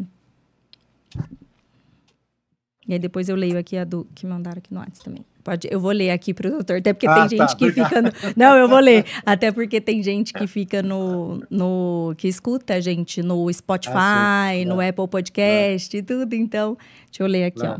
Doutor Gadia, a Cássia Igash que está mandando a pergunta. É, hoje, a intervenção é, ABA para o Ricardinho é mais naturalística pela idade dele que é muito mais motivador. Mas ainda as clínicas aqui seguem o um modelo tradicional mais estruturado. Né? E fale a respeito dessa diferença, assim, dessa abordagem, né? De aqui no Brasil, de fato, a gente vivencia é, uma fase legal para intervenção precoce, pelo que eu vejo, assim. Então, as clínicas é, muito bacanas, estruturadas, justamente para essa intervenção dos pequenininhos. E aí, depois de um certo tempo, já eu e a Cássia já conversamos muito sobre isso. Uhum. Aí já não, não cabe mais, já não se encaixa mais, né, aquele modelo. E a gente fica muito, muito a ver navios, né? Então, é... e a intervenção precoce intensiva, pelo menos para mim, meu filho está com seis anos. Lá atrás era muito fácil eu conseguir levá-lo né? Petitiquinho, eu uhum. levava, aceitava. Agora ele questiona, ele se opõe, ele não está uhum. afim, ele já desenvolveu várias outras habilidades, ele não quer saber, né? Então é muito mais difícil. É aquela abordagem de clínica estruturadinha não, não cabe mais. É, não, acho que é uma, é uma colocação muito importante também, né? Uh, uh, eu vou dizer para vocês, né, que eu não sou muito fã do termo aba naturalístico, né? Tá. uh, né, uh, o que existe na realidade né, é aba bem feito e aba mal feito. Né? O, o, as intervenções né, do tipo de, do aba, né, elas devem se adaptar, obviamente, né, às necessidades de cada criança, cada adolescente, cada adulto, né? E dependendo dessas necessidades, vão ser definidas as maneiras, né, com, como que essas intervenções vão ser feitas, né? Então, agora é claro, né, que o uh, eu diria eu diria para vocês, né, questão, que a questão não é de ser uma de ser algo mais naturalístico, né? É de ser algo apropriado uh, para o nível de funcionamento e desenvolvimento daquela criança, daquele daquele jovem, daquele adulto, né? Uh, o que o que uh, infelizmente, né, nós temos no mundo inteiro, né? Ainda existe, né? um, um número relativamente pequeno de profissionais com muita experiência e esses profissionais estão se tornando cada vez mais difíceis de serem uh, encontrados, né? porque agora, devido ao grande número de, de, de, de indivíduos né, com esse diagnóstico, esses profissionais que, que têm 20, 30 anos de experiência, eles já não estão colocando mais a mão na massa, né? eles estão supervisionando o supervisor. Sim. Né? Então, infelizmente, né, uh, muitas vezes a gente acaba uh, tendo que lidar com profissionais relativamente inexperientes, que ainda estão têm um caminho a seguir, né?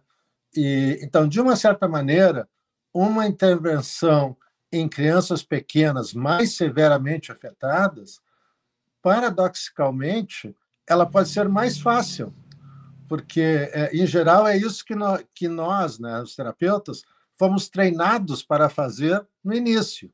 Né? À, medida de, à medida que essa criança vai crescendo, se desenvolvendo e adquirindo outras habilidades, né? obviamente os nossos objetivos também vão ter que ser modificados e se tornar sofisticados. Né? Então, em algum momento, a ideia de, ter, de intervenções uh, numa clínica né, uh, poderia ser uma ideia muito apropriada, muito útil. Né? Eventualmente, nós vamos ter que generalizar. Como é que nós vamos generalizar? Passando da clínica para ambientes naturais. Né? A, a casa, a escola, a rua, né? E aí as coisas ficam mais complexas, mais difíceis, né? E aí de novo, né? É, entra a capacidade e a experiência de cada uh, uh, terapeuta, né? Então, por incrível que pareça, né, uh, é mais difícil de nós conseguirmos profissionais com bastante experiência para lidar com indivíduos relativamente menos severamente afetados, né, adolescentes, adultos jovens, do que para lidar com crianças de 3, 4, 5 anos de idade com comportamentos muito severos, porque, de uma certa maneira, isso é no, né, no, no, livrinho, vamos dizer assim, das terapias, isso a gente está muito acostumado a fazer. Né? Quando entra em situações mais sofisticadas, nós vamos ter que começar a criar situações. Né? Então, uh, uh, uh, de novo, é uma, não é uma questão, eu diria, de, de mais ou menos naturalístico, é uma questão de mais ou, ou, ou menos apropriado né, para a situação que se desenvolve. Né? E, então, vai haver, se, vai, vai, se, se tudo der certo, se Deus quiser, né, vai chegar situações em que nós vamos ter que trabalhar com esse, com esse jovem, ou com esse adulto jovem, esse adolescente, né, em situações uh, de rua, né, no shopping, no cinema, no, no campo de futebol, mas tudo isso é aba. Sim. Né? Uh, mas, claro que isso são coisas uh, bastante mais sofisticadas, né, uh, que exigem um treinamento maior, uma experiência maior. Né? E é claro que, eventualmente, né, nem todo indivíduo com dentro do espectro necessita de terapia comportamental com a intensidade do ABA. Né? Nós temos indivíduos que são né, uh, que seriam indivíduos dentro do nível 1, com capacidade cognitiva uh, típica ou, ou, ou média, né, que se beneficiam muito bem de terapia cognitiva comportamental. Né? Então, eu não preciso fazer cinco horas por dia, todos os dias, né? eu posso fazer uma, duas horas por semana, né? mas claro que aí nós estamos, aí que entra, por que, que terapia cognitiva comportamental tem essa, essa palavra cognitiva? Né? Porque ela exige uma capacidade cognitiva da pessoa que está recebendo a terapia de que ela entenda o que se pede e que ela tenha um desejo de participar naquilo que se pede, né? que é o que a gente chama de motivação. Né? Se eu não estou motivado, se eu não entendo, ah, bom, então aí nós vamos ter que, que aprender por repetição, ao invés de aprender por uh, situações uh, criadas que vão desenvolver habilidades uh, sociais. Então, acho que, infelizmente, né, essa é uma dificuldade que nós estamos nós temos no mundo inteiro, né? Não é só inteiro, no, né? no é Brasil, né? Não, não é só no Brasil, né? Claro que, que no Brasil é, é maximizado, né? Pelo fato de que uh, é difícil uh, se encontrar profissionais, né? E, e o custo, né? Desses profissionais é extremamente elevado. Né? Elevado, né? então, sim.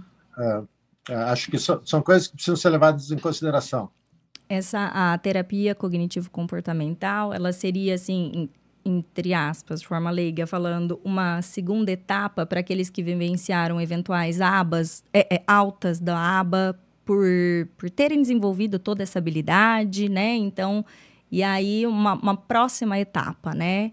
Quando tem todo um repertório a ser construído, aí tem que ser com a aba e a repetição, é isso? É, exatamente, né? Uh, ou né, ou uh, indivíduos né, uh, que foram diagnosticados mais tardiamente, exatamente pelo fato de serem muito funcionais, uhum. né, muito levemente afetados. Né? Então, então aí né, não faria sentido nenhum colocar essas, esses jovens ou essas crianças né, em uma terapia intensiva de quatro, cinco horas por dia, né, todos os dias, isso vai se tornar potencialmente aversivo. Sim, sem né? dúvida. Né? Então, a gente precisa criar um modelo, né? Uh, né? uma uh, ah, para aqueles indivíduos que são, né, uh, vamos dizer assim, que passaram pela, pela infância e, e, estão na adolescência, ou estão passando pela adolescência, né, sem, sem um diagnóstico muito óbvio, exatamente pelo fato de ter uh, dificuldades menos severas, né, uh, a terapia cognitiva comportamental pode ser extremamente útil. Né? Uh, eu, né, não que seja terapia, né, mas eu tenho, eu tenho jovens que não têm, cujas famílias não têm nenhuma capacidade financeira de cobrir terapia, né, e que basicamente têm dificuldades de interação social. Né? Uh, uh, algumas vezes, né, para essas, para esses indivíduos, né, uh, até serem, até receberem, já que nós estamos falando sobre arte, né, e uhum. o papel da arte, né, no, no, no transtorno, né, para esses, para esses indivíduos, né, uh, participarem de aulas de teatro pode ser extremamente útil, né, uh, né, eu vou, eu não quero me estender, mas vou dar dois exemplos de dois pacientes meus, né, Sim. que é uh, né, uma, uma menina. Tem uma menina que de 18 anos, americana, né, bastante funcional, né, mas extremamente rígida do ponto de vista da, da sua inflexibilidade. Né, as coisas têm que ser de um jeito e da dificuldade de interagir socialmente. Né? E uh, uma, da, uma, das coisas que essa menina jamais fez, né, jamais aceitou é que alguém a beijasse. Né? Uh, nós colocamos ela numa, numa, numa classe de teatro né? É, e pedimos para o diretor que colocasse ela numa peça com, cujo personagem né, era uma moça que passava a peça inteira ou beijando ou sendo beijada. Né?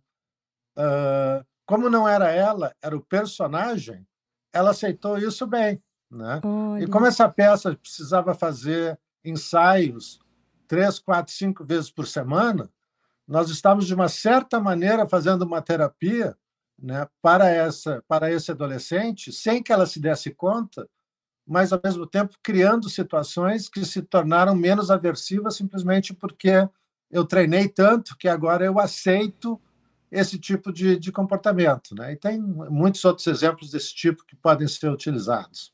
A dessensibilização e a, partir da própria motivação dela no teatro, de ali ela querer realizar, né? Então. Exatamente. É. De pegar a terapia da, da, cognitiva, cognitiva comportamental, né? Uh, uh, ela também é muito útil, né? No tratamento de transtorno obsessivo compulsivo, né?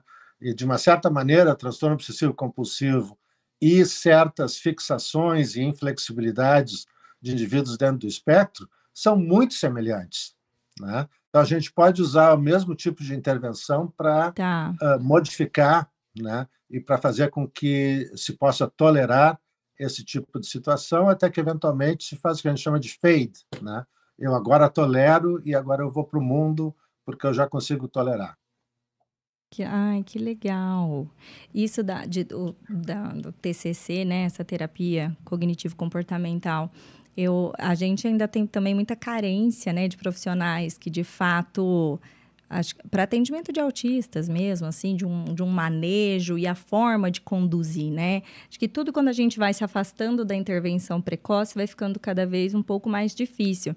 Eu acho que aí nos Estados Unidos, o, como o modelo para quem faz é, tratamento mesmo, não só que a mãe que está intervindo, mas que, que, que faz o, o, tratamento com profissional, o modelo, em grande regra, ele é aplicado em casa, né, doutor? De, de aplicadora aí na casa da família, né, sendo supervisionada, é, e não tanto estruturas de clínica, né? São mais aplicações ou escola ou domiciliar, né? E aí, com isso, acaba que a família está vivenciando isso dentro de casa. Então, essa orientação parental, a modificação uhum. do contexto, ele acontece de uma forma mais presente. E no Brasil, a gente vê o inverso, porque aqui o modelo que a gente tem são mais de clínicas de intervenção, para, de novo, para as famílias que estão com apoio profissional. Então, os tratamentos uhum. feitos em clínicas. E aí uhum. a gente vê um fenômeno de, de muitas famílias, de repente, num papel muito passivo, de levar e buscar em terapia, sem entender exatamente o que está acontecendo, sem aprender este manejo, né? E aí, a hora que você sai da clínica, e em tese, essa generalização que precisaria principalmente da família ativamente, aí a gente, aí não fecha, né, essa conta desses ambientes todos é, naturais, né? Então, eu acho que uma das grandes diferenças para né, Brasil e Estados Unidos, para quem está em intervenção de profissionais, esse formato. Então, aqui é urgente que, a, que, que as clínicas que estão atuando, elas insiram a questão da orientação parental, de alguma forma, né? De algum jeito é uma conversa no final da sessão, se é antes, se vai ser por vídeo, se vai. Enfim, mas de alguma forma precisa existir isso para não, não, não ficar, de novo, a família passiva, porque não, não vai, né? Não, não, não vai dar continuidade. É, não, exatamente, né? O, uh, uh, de novo, né? São situações que estão ocorrendo no mundo inteiro, né? Mas eu acho que talvez, né? Uh, pro para a nossa população do espectro, né, a, a, a grande lição uh, da pandemia do Covid né, foi exatamente a importância da capacitação dos pais. Né? Porque o que, que acontece quando não tem mais terapeuta? Quando eu não posso levar meu filho e minha filha na clínica e a clínica não vem mais a mim. O que, que acontece? Fica tudo na mão dos pais. Sim. E os pais que não foram treinados e capacitados né, entraram numa espiral descendente uh, incrível. Né? Uh, eu recebia chamada todos os dias de pais dizendo que ia se atirar da sacada do edifício, né, porque eles não conseguiam lidar com a situação.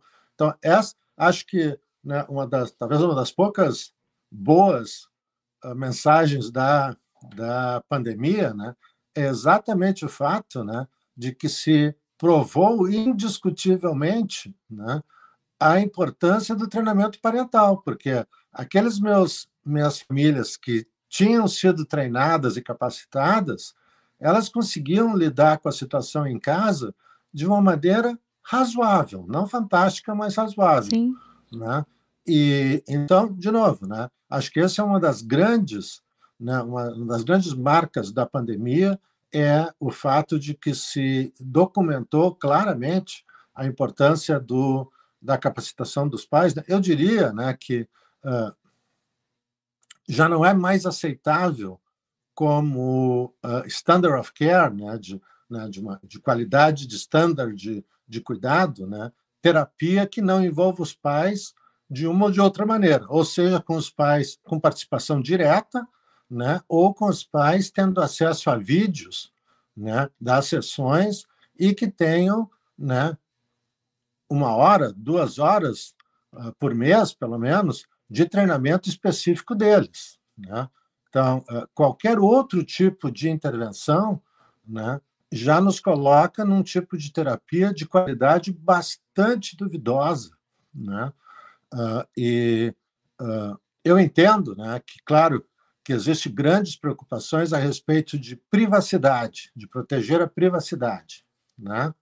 Uh, por outro lado, né, pessoal, uh, eu vou dizer assim, né, o, uh, a, o centro onde eu trabalhei por muitos anos, né, que foi fundado há 25 anos atrás, o Marino Center, né, uh, desde que ele abriu, né, eles tinham, nós tínhamos em todas as salas, né, nós tínhamos paredes de, de, de vidro de um lado, de espelho de um lado só, né, e os pais estavam constantemente assistindo a tudo, né?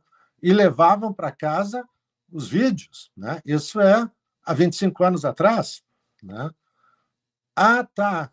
Mas eles não ficavam preocupados com a privacidade dos filhos eles estavam um pouco se lixando com Exato, a privacidade é isso que eu ia filhos. falar. Justamente na balança, né? isso aí nem conta. Eu quero, eu quero qualidade de vida, eu quero conseguir conduzir meu filho, eu quero conseguir ter um fim de semana em paz na minha casa, né? Um churrasco em família, é isso que conta. Exatamente. Olha, né, eu, eu nunca tive dificuldade de dizer assim, olha, eu gostaria de mostrar esse vídeo dessa intervenção num congresso Será que vocês me permitiriam que eu usasse o vídeo? Eu nunca tive uma situação de um pai ou uma mãe dizer assim: ah, não, mas eu estou preocupado com a privacidade do meu filho, o que, que vão dizer se olharem e tal? Primeiro, que nem sabem quem é, né? mas Sim. segundo, né? que uh, dentro do grande esquema das coisas, né, pessoal, às vezes nós, né, uh, profissionais, né, todos nós, né, às vezes nós criamos barreiras porque nós imaginamos que na no... se fôssemos nós, nós teríamos todas essas reticências, né? Mas a verdade é que essas famílias estão tão necessitadas, tão desesperadas por acolhimento, por terapia de qualidade, né? Que elas têm uma ideia muito clara de quais são as prioridades da vida. Exato, né? questão de prioridades. Eu, eu, é, eu, eu costumo dizer, né, quando eu falo muito com o Alisson Motra, que é muito, muito meu amigo, né, que é um um cara Cientista, fantástico, um gênio, né? Uhum. Um gênio, né? E, e a gente ri muito, né? Porque sempre que surge a possibilidade de alguma medicação, de alguma substância ser utilizada para modificar alguma normalidade em um gene específico, né? né? Sempre surge aquela história, ah, né?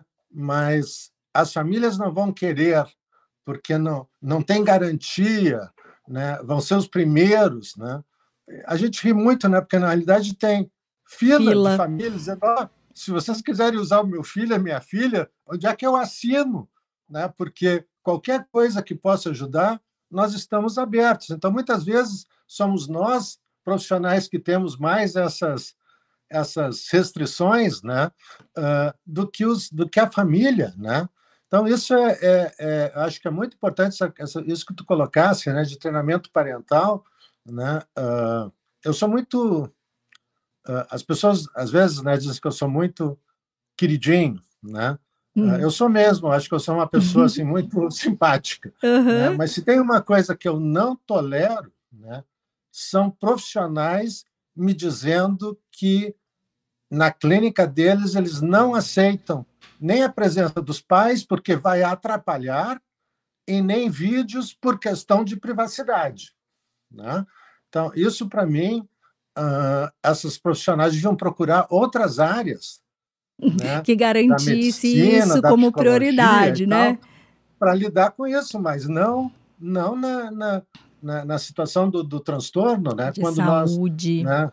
Exatamente. Mental, então são né? coisas assim. que a assim. gente tem que estar tá muito muito firmes né, a respeito Exato. disso. Né? Vai para a estética, ninguém quer contar o botox que aplicou, né? O, o, a cirurgia que fez, a cirurgia plástica, que é todo mundo acredite que a gente está assim lindo porque Deus quis. Tudo Agora, bem. nessa área não se aplica, né, doutora? A gente, não se aplica. A gente é. quer qualidade de vida, a gente quer melhorias, é. a gente quer habilidade, é, é só isso. O restante é, é, é perfumaria, né? E, e, e é desculpa, é um sinal de alerta, né? Mamães que estão aqui se por acaso a clínica que você frequenta, profissional que você vai te dar esse tipo de resposta, é um alerta vermelho assim gigantesco, né, que de cilada, né, cilada.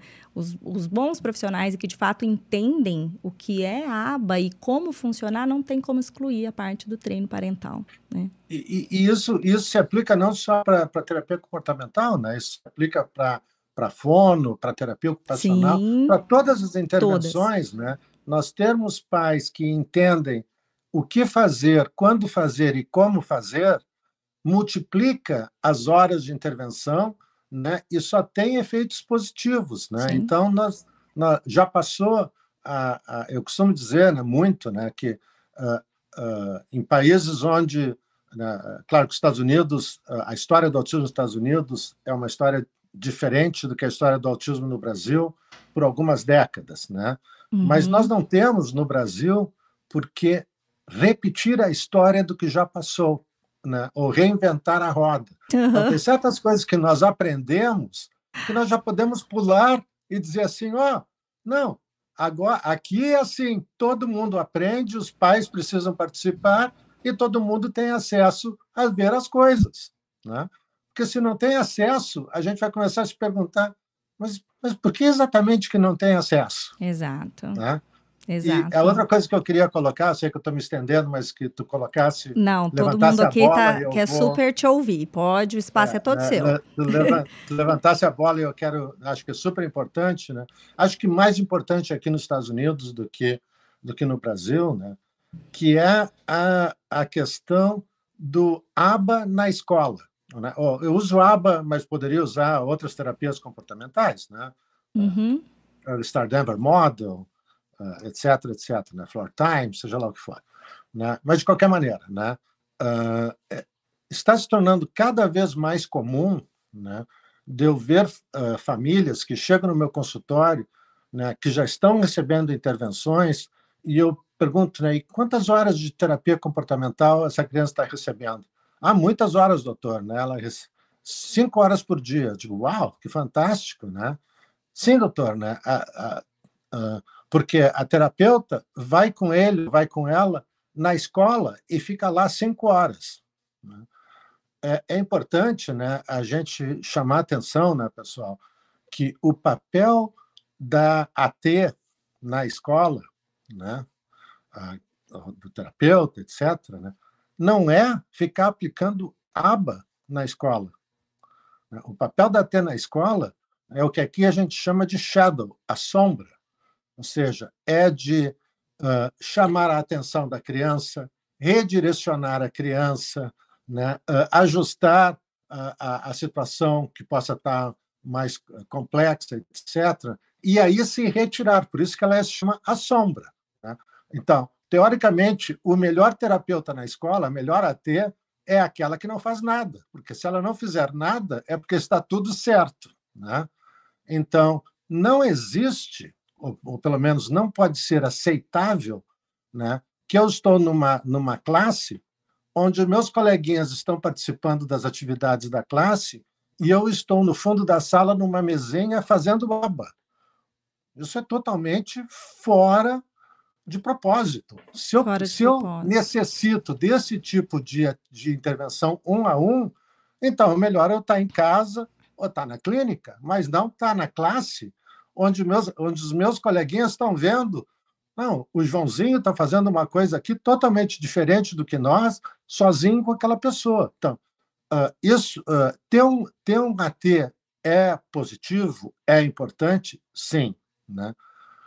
Uh, nós vamos considerar isso como horas de aba para efeitos de contabilizar o, a eficácia das intervenções? Não. Né? Agora, claro, eu entendo né, que uh, uh, alguém vai ter que pagar por essas horas desse, dessa AT, dessa pessoa. Eu entendo uhum. isso claramente. Né? Mas existe uma diferença entre ela estar lá, esse profissional, para ajudar nessas funções, e nós contabilizarmos isso como se fosse uma intervenção de terapia comportamental aplicada, quando uhum. não é. Uhum. Né? Então, uh, uh, eu vou dizer para você assim: ó, eu, uh, quando, eu, quando eu calculo quantas horas de terapia uma, uma criança que eu acompanho tem, né, as horas que a AT está na escola, elas não são computadas como horas de terapia, porque aquilo não é terapia comportamental. Aquilo ali é uma outro tipo de intervenção que quase sempre, não sempre, mas quase sempre favorece muito mais o professor, né? Porque o professor às vezes para facilitar 15, a sala para, né?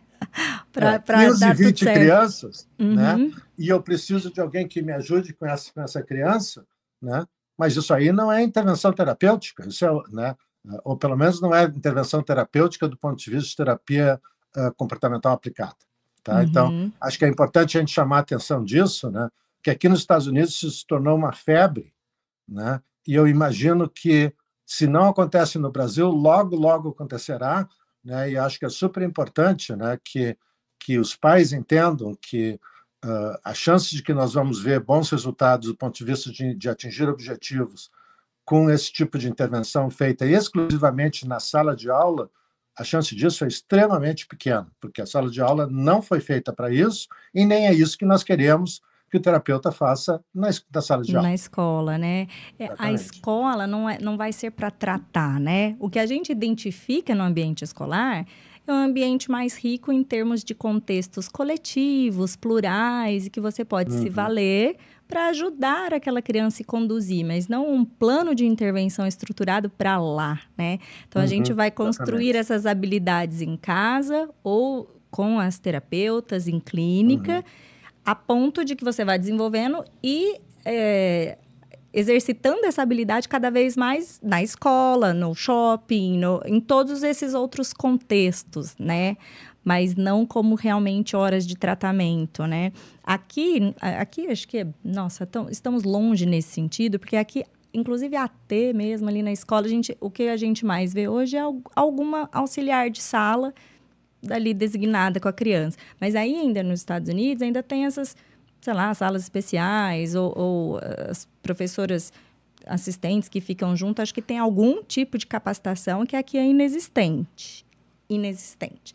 Então, realmente, é, sei lá, só, só tá ali. E aí, ter este cuidado, né, de entender se a presença dela não está, de fato, excluindo, né? É, na, na, sala do meu filho, é, tinha uma, uma, auxiliar de sala, tem o meu filho e um outro menininho autista. Meu filho tem seis aninhos, né?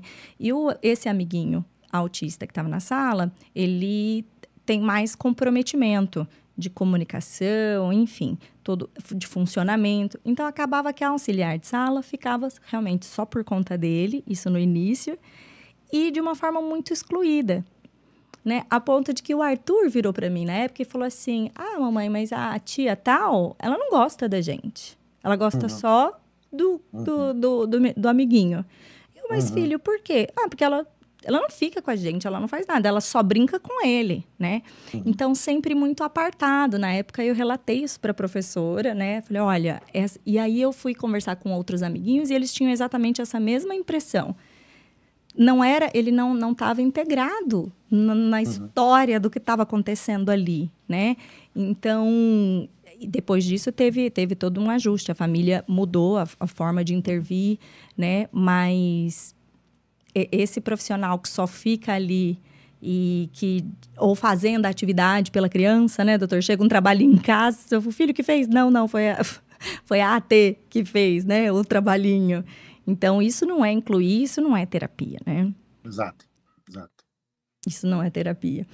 Tem uma pergunta aqui, o, o Lari foi, foi descendo as conversas, mais para cima, é misti, misti, você achou? É, do, misticão, artes. É, doutor, qual a diferença de ABA e TCC? Ah, ele falou aqui. Qual mais é utilizado para o adulto? Ele falou também, já adiantou aqui. Quer pontuar alguma, alguma coisa? Mas acho que isso já, já ficou esclarecido. Mas tinha uma outra pergunta que ele fez sobre altas habilidades. Acho que foi um pouco antes disso, é porque vai, tem o chat aqui, vai rolando, aí a sim, gente sim, sim, perde o que está sendo comentado aqui. Mas ele tinha feito uma pergunta enquanto ela encontra aqui, que eu acho que ele perguntou a diferença de, do autismo para a superdotação, para altas habilidades.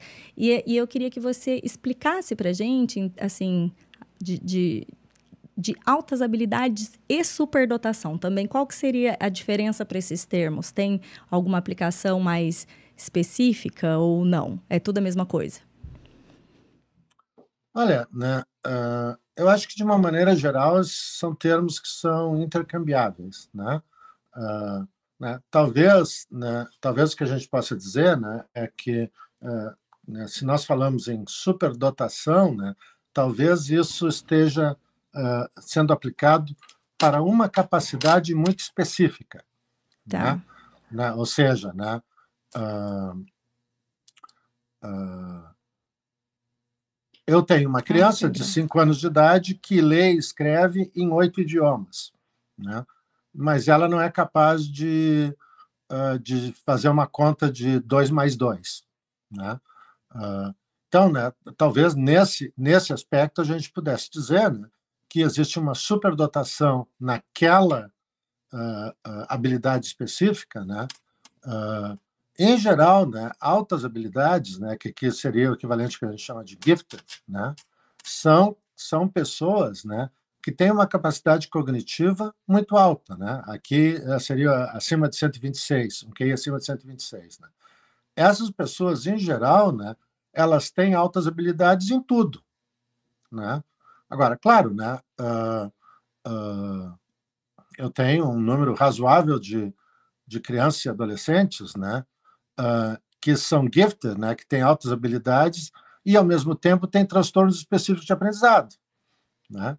Então, eu, por exemplo, eu tenho né, crianças com QIs de 136 né, que não sabem ler, né, mas não sabem ler porque eles têm dislexia, eles têm um transtorno específico de aprendizado em leitura. Né? Então, do ponto de vista intelectual, eles deveriam ser capazes de ler a um altíssimo nível, né? mas certas áreas né, do, do, sistema nervoso central responsáveis por, pelo entendimento de coisas muito básicas não se desenvolveram. Então, eu posso ter uma capacidade intelectual muito alta, ter altas habilidades, mas, em alguma situação, ter uma dificuldade específica de aprendizado, né? seja em leitura, em matemática, em escritura, seja lá o que for. Né? Uh, eu acho que, que é muito interessante né, uh, essa, essa, essa pergunta né, que, que tu fizeste, né, porque eu estou começando a, a perceber, né, ou tenho uma sensação, pelo menos, né, de que, de alguma maneira, está né, tá surgindo uma ideia de que talvez crianças ou adolescentes com altas habilidades estejam sendo mal diagnosticadas como estando dentro do espectro do autismo, né? que seriam aquelas crianças ou adolescentes de alto funcionamento, né? Uh, e que foram diagnosticadas de uma maneira incorreta, porque na realidade o que elas têm são altas habilidades, né? Uh, isso é um total uma total falta de entendimento das, ba das bases primárias do, do transtorno autismo. do autismo, né? que é um transtorno que afeta primariamente a interação social. Né? Então, ah, mas vamos dizer assim, ah, mas, mas crianças muito inteligentes, gênios, eles não são muito sociais. É até possível, mas existe uma diferença entre não ser muito social e ter um déficit social tão severo que interfere com o meu funcionamento no dia a dia. Né? Então, às vezes a gente tem essas questões né, de dizer, ah, né, uh, ele não fala com outros. Ah, mas é porque ele é, ele é muito inteligente e os outros não. Não faz sentido nenhum. Uhum. Ah, ela não interage socialmente com os outros porque os outros são mais burros, então ela não, não tem interesse. Não tem paciência, isso não, faz, não tem interesse. Isso uhum. faz, não, faz, não faz sentido absolutamente nenhum. Né? Então, o que está começando a ocorrer, na minha opinião, né, é, às vezes, tentar uh, minimizar uma situação né, ou utilizar um termo né, uh, que uh, seja mais aceitável. Né? Até porque, né, e isso é uma coisa que eu estava conversando com a Grazi anteontem, né, altas habilidades, o que aqui seria gift, né, isso não é um diagnóstico. Né? Ou seja, não existe em nenhum lugar do mundo né, nenhuma lista de diagnósticos médicos ou psiquiátricos que coloca altas habilidades como um diagnóstico médico psiquiátrico. Isso não existe. Altas habilidades simplesmente define que a tua capacidade intelectual é muito alta. Então, isso não é um, um diagnóstico. Não tem nada de errado com isso. Ao contrário, uhum. é um uhum. presente para ti. Uhum. Né? Né? Então, uh, agora, se eu tenho altas habilidades, né, mas a minha interação, seja, né, uh, eu tenho uma capacidade intelectual de uma pessoa que seria uma capacidade intelectual uh, média para uma pessoa de 20 anos de idade. Né? Mas eu tenho 8 anos de idade.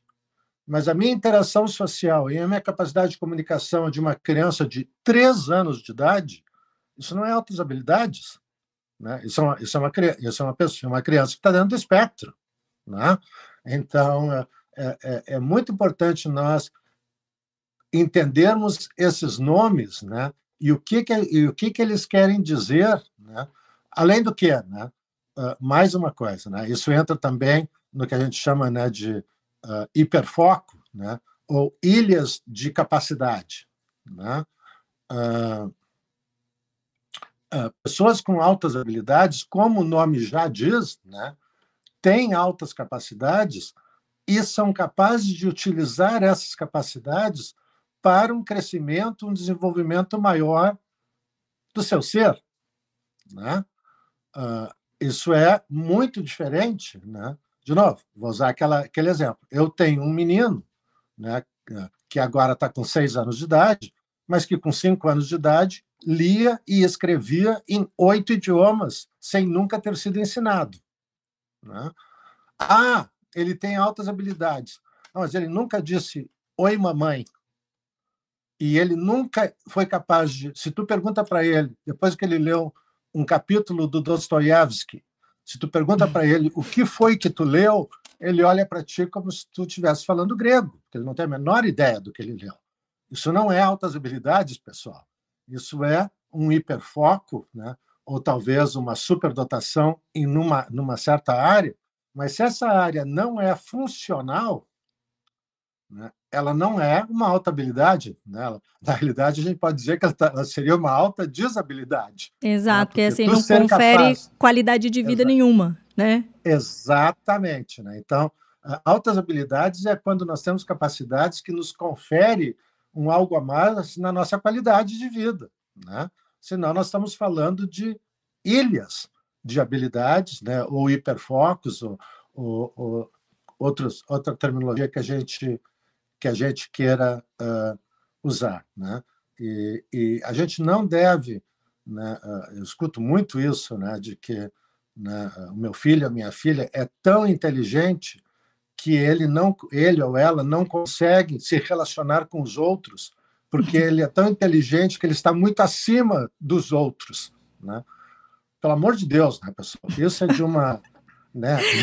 Eu acho chega, que é, é, é, a, é a é, é segunda fase do igual o, o, autismo leve, que também era aquele assim prêmio consolo, ah, mas é leve. Então aí agora vem o ah, mas tem altas habilidades. Mas tem né? altas tipo, habilidades, assim, exatamente. Então tipo um prêmio exatamente. consolo ali e banalizando, né? Diagnósticos Exato. sérios. É que na verdade a questão da, da nossa clareza de diferenciar isso é por conta da intervenção que aquele indivíduo uhum. precisa. E aí é que tá. Exatamente. De você não descansar Exatamente. nisso, né? Ah, não, ele não interage porque, né, justamente, ele é muito inteligente para os demais. Não, ele tem atrasos significativos e ele precisa de ajuda para desenvolver essas habilidades, porque não vai vir com a fotossíntese, né? Você vai precisar, uhum. de fato, buscar um, um tratamento direcionado, né?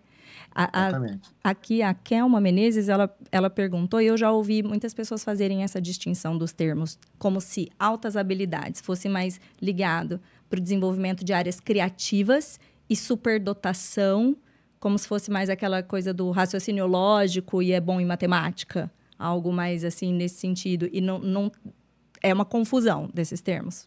É, olha, tipo... né, uh, uh, de novo, né, eu, eu eu peço desculpas, né, se eu, se eu uh, às vezes me atrapalho com essas coisas, né, pessoal, porque né, eu eu tô aqui nos Estados Unidos já há 43 anos, né? Então, eu, de uma certa maneira, eu estou mais familiarizado né, com a nomenclatura que é utilizada nos Estados Sim. Unidos né, do que é o que é utilizada no Brasil. Né? Uhum. Uh, mas, né, como eu falei, né, altas habilidades seria o que aqui a gente considera gifted. Tá. Né? Uh, e, e, e, então. Uh, e isso implica mas tu numa... pode ter altas habilidades em qualquer coisa. Né? Uhum. Né? Então, tu pode ser ter altas habilidades da parte artística, uh, na, de qualquer parte, tu pode ter altas, altas habilidades, até porque né, o, né, o cérebro é exatamente para isso. Né? O cérebro tem incríveis habilidades de uma série de coisas. Né?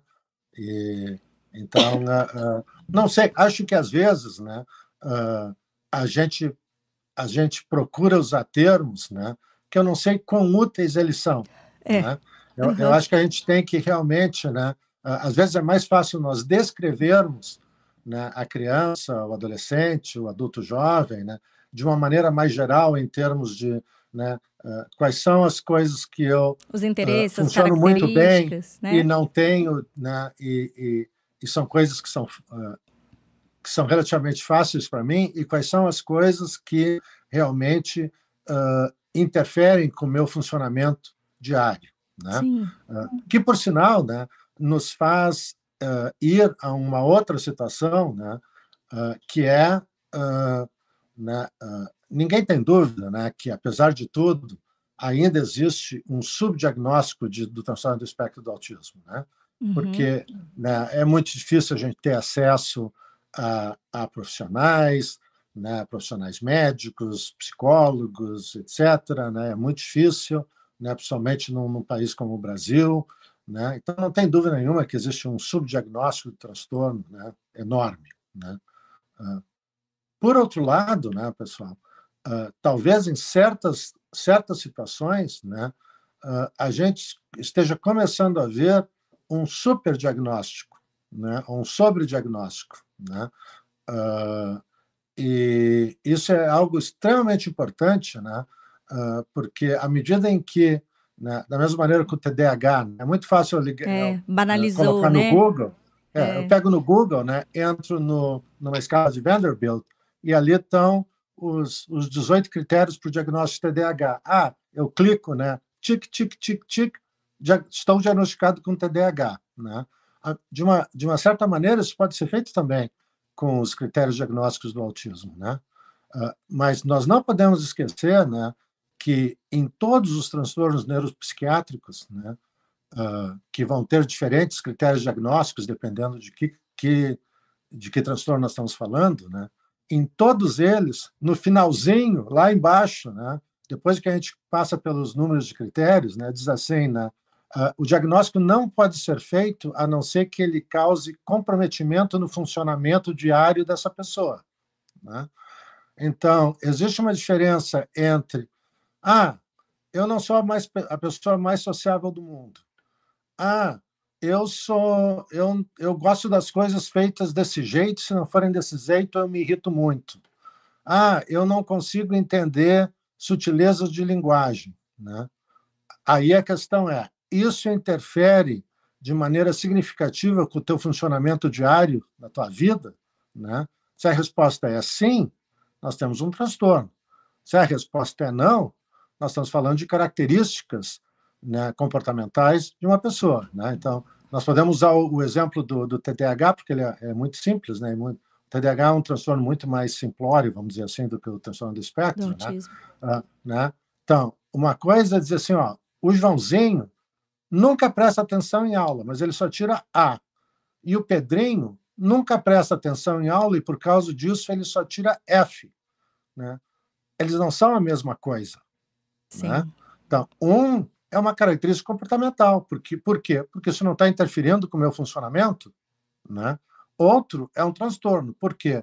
Porque aquele mesmo sintoma interfere de uma maneira muito significativa no meu funcionamento. Claro, esse funcionamento pode ser o funcionamento social, pode ser o funcionamento educacional, pode ser o funcionamento de uma série de coisas.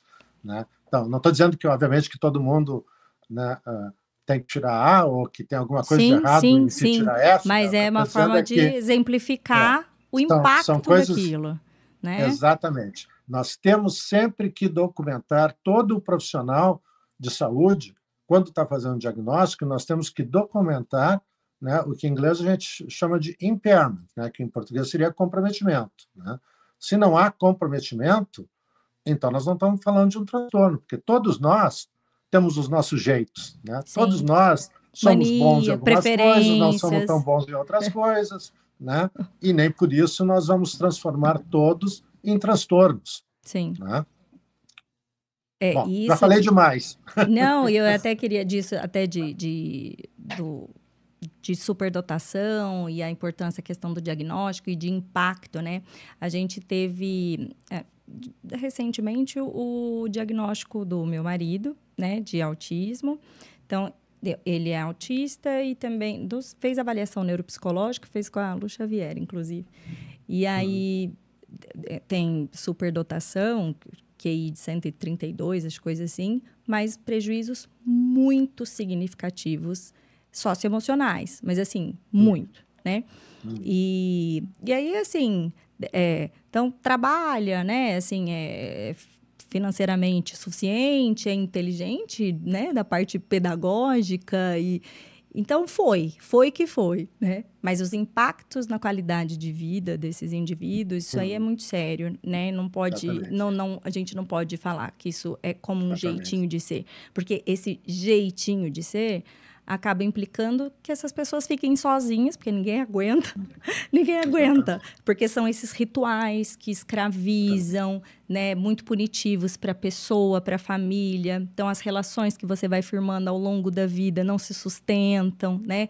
E aí a gente vê, né, hoje eu convivo com muitos autistas adultos, né, não tiveram adequado tratamento, e a vida pessoal em frangalhos né? Uhum. Só sobrou, sei lá, pai e mãe, e olhe lá. Justamente por essa dificuldade de, de iniciar relacionamentos, de manter. Isso é muito sério, né? Porque aí a questão de, de depressão, né, de todas as implicações. Isso é muito sério. Não dá para falar que é um jeitinho. Ah, não, é que eu também não ah, gosto não, de muvuca, não gosto de sair, eu sou mais. Não, gente, eu, é, é, muito mais embaixo, né? Para ser, para ter um CID, um CID é. para chamar de seu, né? E Exatamente. um transtorno é algo que, que, que tem que ser olhado com, com, com muito critério. Mas acho que é porque, assim, ainda muito subdi subdiagnosticado. E aí agora também a gente vê uma banalização. Acho que até... Uhum. Essa, né, como que fala, assim, equilibrar, né, doutor? Porque uhum. esse cenário, né? de novo, vai ser algo com o tempo, com a capacitação uhum. de mais profissionais, né? É, é. Até o Dr. Paulo Liberalesso mesmo fala que aquele profissional que hoje que ele entende só de autismo, então ele não entende nada, porque ele não vai conseguir fazer diagnóstico diferencial, ele não vai conseguir ver como um todo. Ah, então eu decorei tudo do autismo. Não, você continua, vai diagnosticar tudo errado, né? Não dá para eu entender de meio cérebro né, meia coisa. Eu preciso entender de fato para conseguir fazer essa, essa diferenciação e prescrever um tratamento. Porque o diagnóstico ele só se justifica porque depois dele, que não se encerra ali, depois dele uma estratégia de tratamento de intervenção, porque senão também só para ter um nome daquilo não é isso, né? Não, não se encerra no diagnóstico, né? Ah, exatamente, né? O, o, o, eu costumo sempre dizer, né, para os meus residentes, né, que a, que a função do, do, do médico, né, do neuropediatra, né, ela não termina quando se faz o diagnóstico, ela começa, começa. quando se faz o diagnóstico. Né? É, porque simplesmente fazer o diagnóstico e dizer até logo, volte daqui a um ano, não sei se nós estamos fazendo, se nós estamos ajudando muito, né? Provavelmente não. Né? Não. Né? Uhum. Então é, é, é, super importante, né? Essa questão, né? E eu acho que, né? Uh, acho que se nós olharmos para 20, 30 anos atrás, né? Acho que os os nossos colegas que estão saindo da, uh, da, da universidade, diferentes faculdades, né? De profissionais de saúde, de educação, eu acho que eles estão saindo bem mais, bem melhor formados uh, do que há, há 20, 30 anos atrás, né? Então, acho que isso nos dá um, um certo alívio, né? Uh, no sentido de que a gente pode ser mais otimista né? nessa, nessa, nessa visão do que, do que estar por vir nesse cenário futuro, né? Isso. Eu estou vendo aqui das perguntas, até para falar a Renata, que é eu, a, a, Renata eu já fiz a pergunta dela antes, não tinha visto ali que correu, Rê, eu fiz a sua pergunta, que era que ela fez do medicamento de em caso de crises de antipsicóticos ou é, sedativos. Uhum. E aí, por último, eu vou pegar aqui uma pergunta do Caio. Acredito que o Caio seja autista, pelas dúvidas dele aqui. É, doutor, tem alguma maneira de deixar de ter hiperfoco? Vejo que alguns atrapalham a vida, deixando de comer ou dormir, preso num hiperfoco. Teia tardio, é. Então é isso mesmo. Do hiperfoco. Dá para deixar de ter? É, né? Uh, uh, uh, acho que, que o, o, o, primeiro passo né, é a gente se dar conta de que isso é um hiperfoco. Né? Então, se, se nós já conseguimos nos dar conta disso, né, ou se nós já atingimos esse entendimento com a ajuda de, de profissionais, né, isso é extremamente útil, né? Porque né, se uh, se nós uh, eu não, não, não estou uh, comparando uma situação com outra, né? Mas por exemplo, né? toque, né? Transtorno obsessivo compulsivo, né? A, a resposta à, à terapia cognitiva comportamental, né? Ela depende de motivação.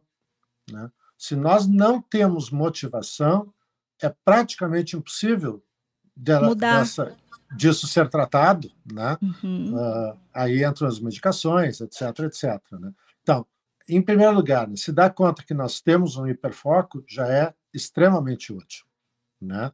E a partir disso, né, nós precisamos da ajuda de profissionais para uh, tentarmos encontrar que outras coisas né, podem fazer o nosso coração bater, né, e, ao mesmo tempo, entender que, uh, uh, mesmo coisas que nós gostamos muito, podem ser bastante. causar bastante detrimento para o nosso funcionamento. Né? Então, acho, que, acho que é por aí que a gente deve uh, uh, começar. Né? Claro que né, uh, se dá conta que eu tenho hiperfoco, né, eu diria para vocês que é bastante incomum em pessoas dentro do espectro. Né? Uh, né? Em geral, que a gente diz, não, mas eu gosto muito e eu quero. Né? Eu gosto muito e eu quero é diferente de eu entendo que eu tenho hiperfoco. Né? Então, eu gosto muito e eu quero, né? Dependendo de, de que idade nós estamos lidando, né? nós vamos ter que, que lidar com isso de maneiras diferentes. Né? Uh, né?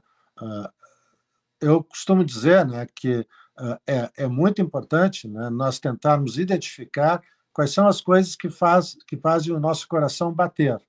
Né?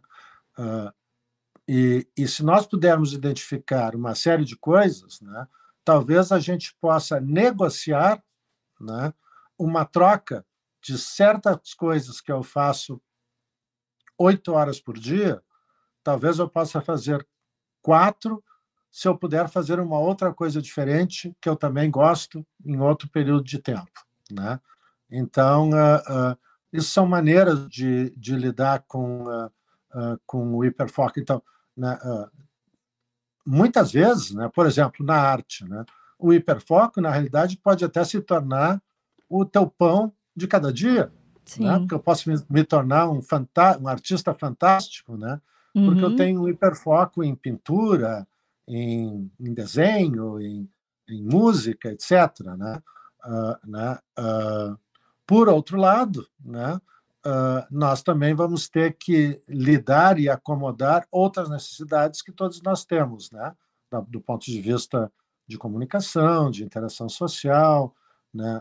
etc, etc, etc. Então, a gente tem que, que, que saber lidar com essas situações. Né? Claro que uma criança de 3, 4 anos, né, que tem hiperfoco, né, um hiperfoco em uh, dinossauros, né, só sa sabe tudo sobre dinossauros, mas não sabe nada sobre mais nada, né?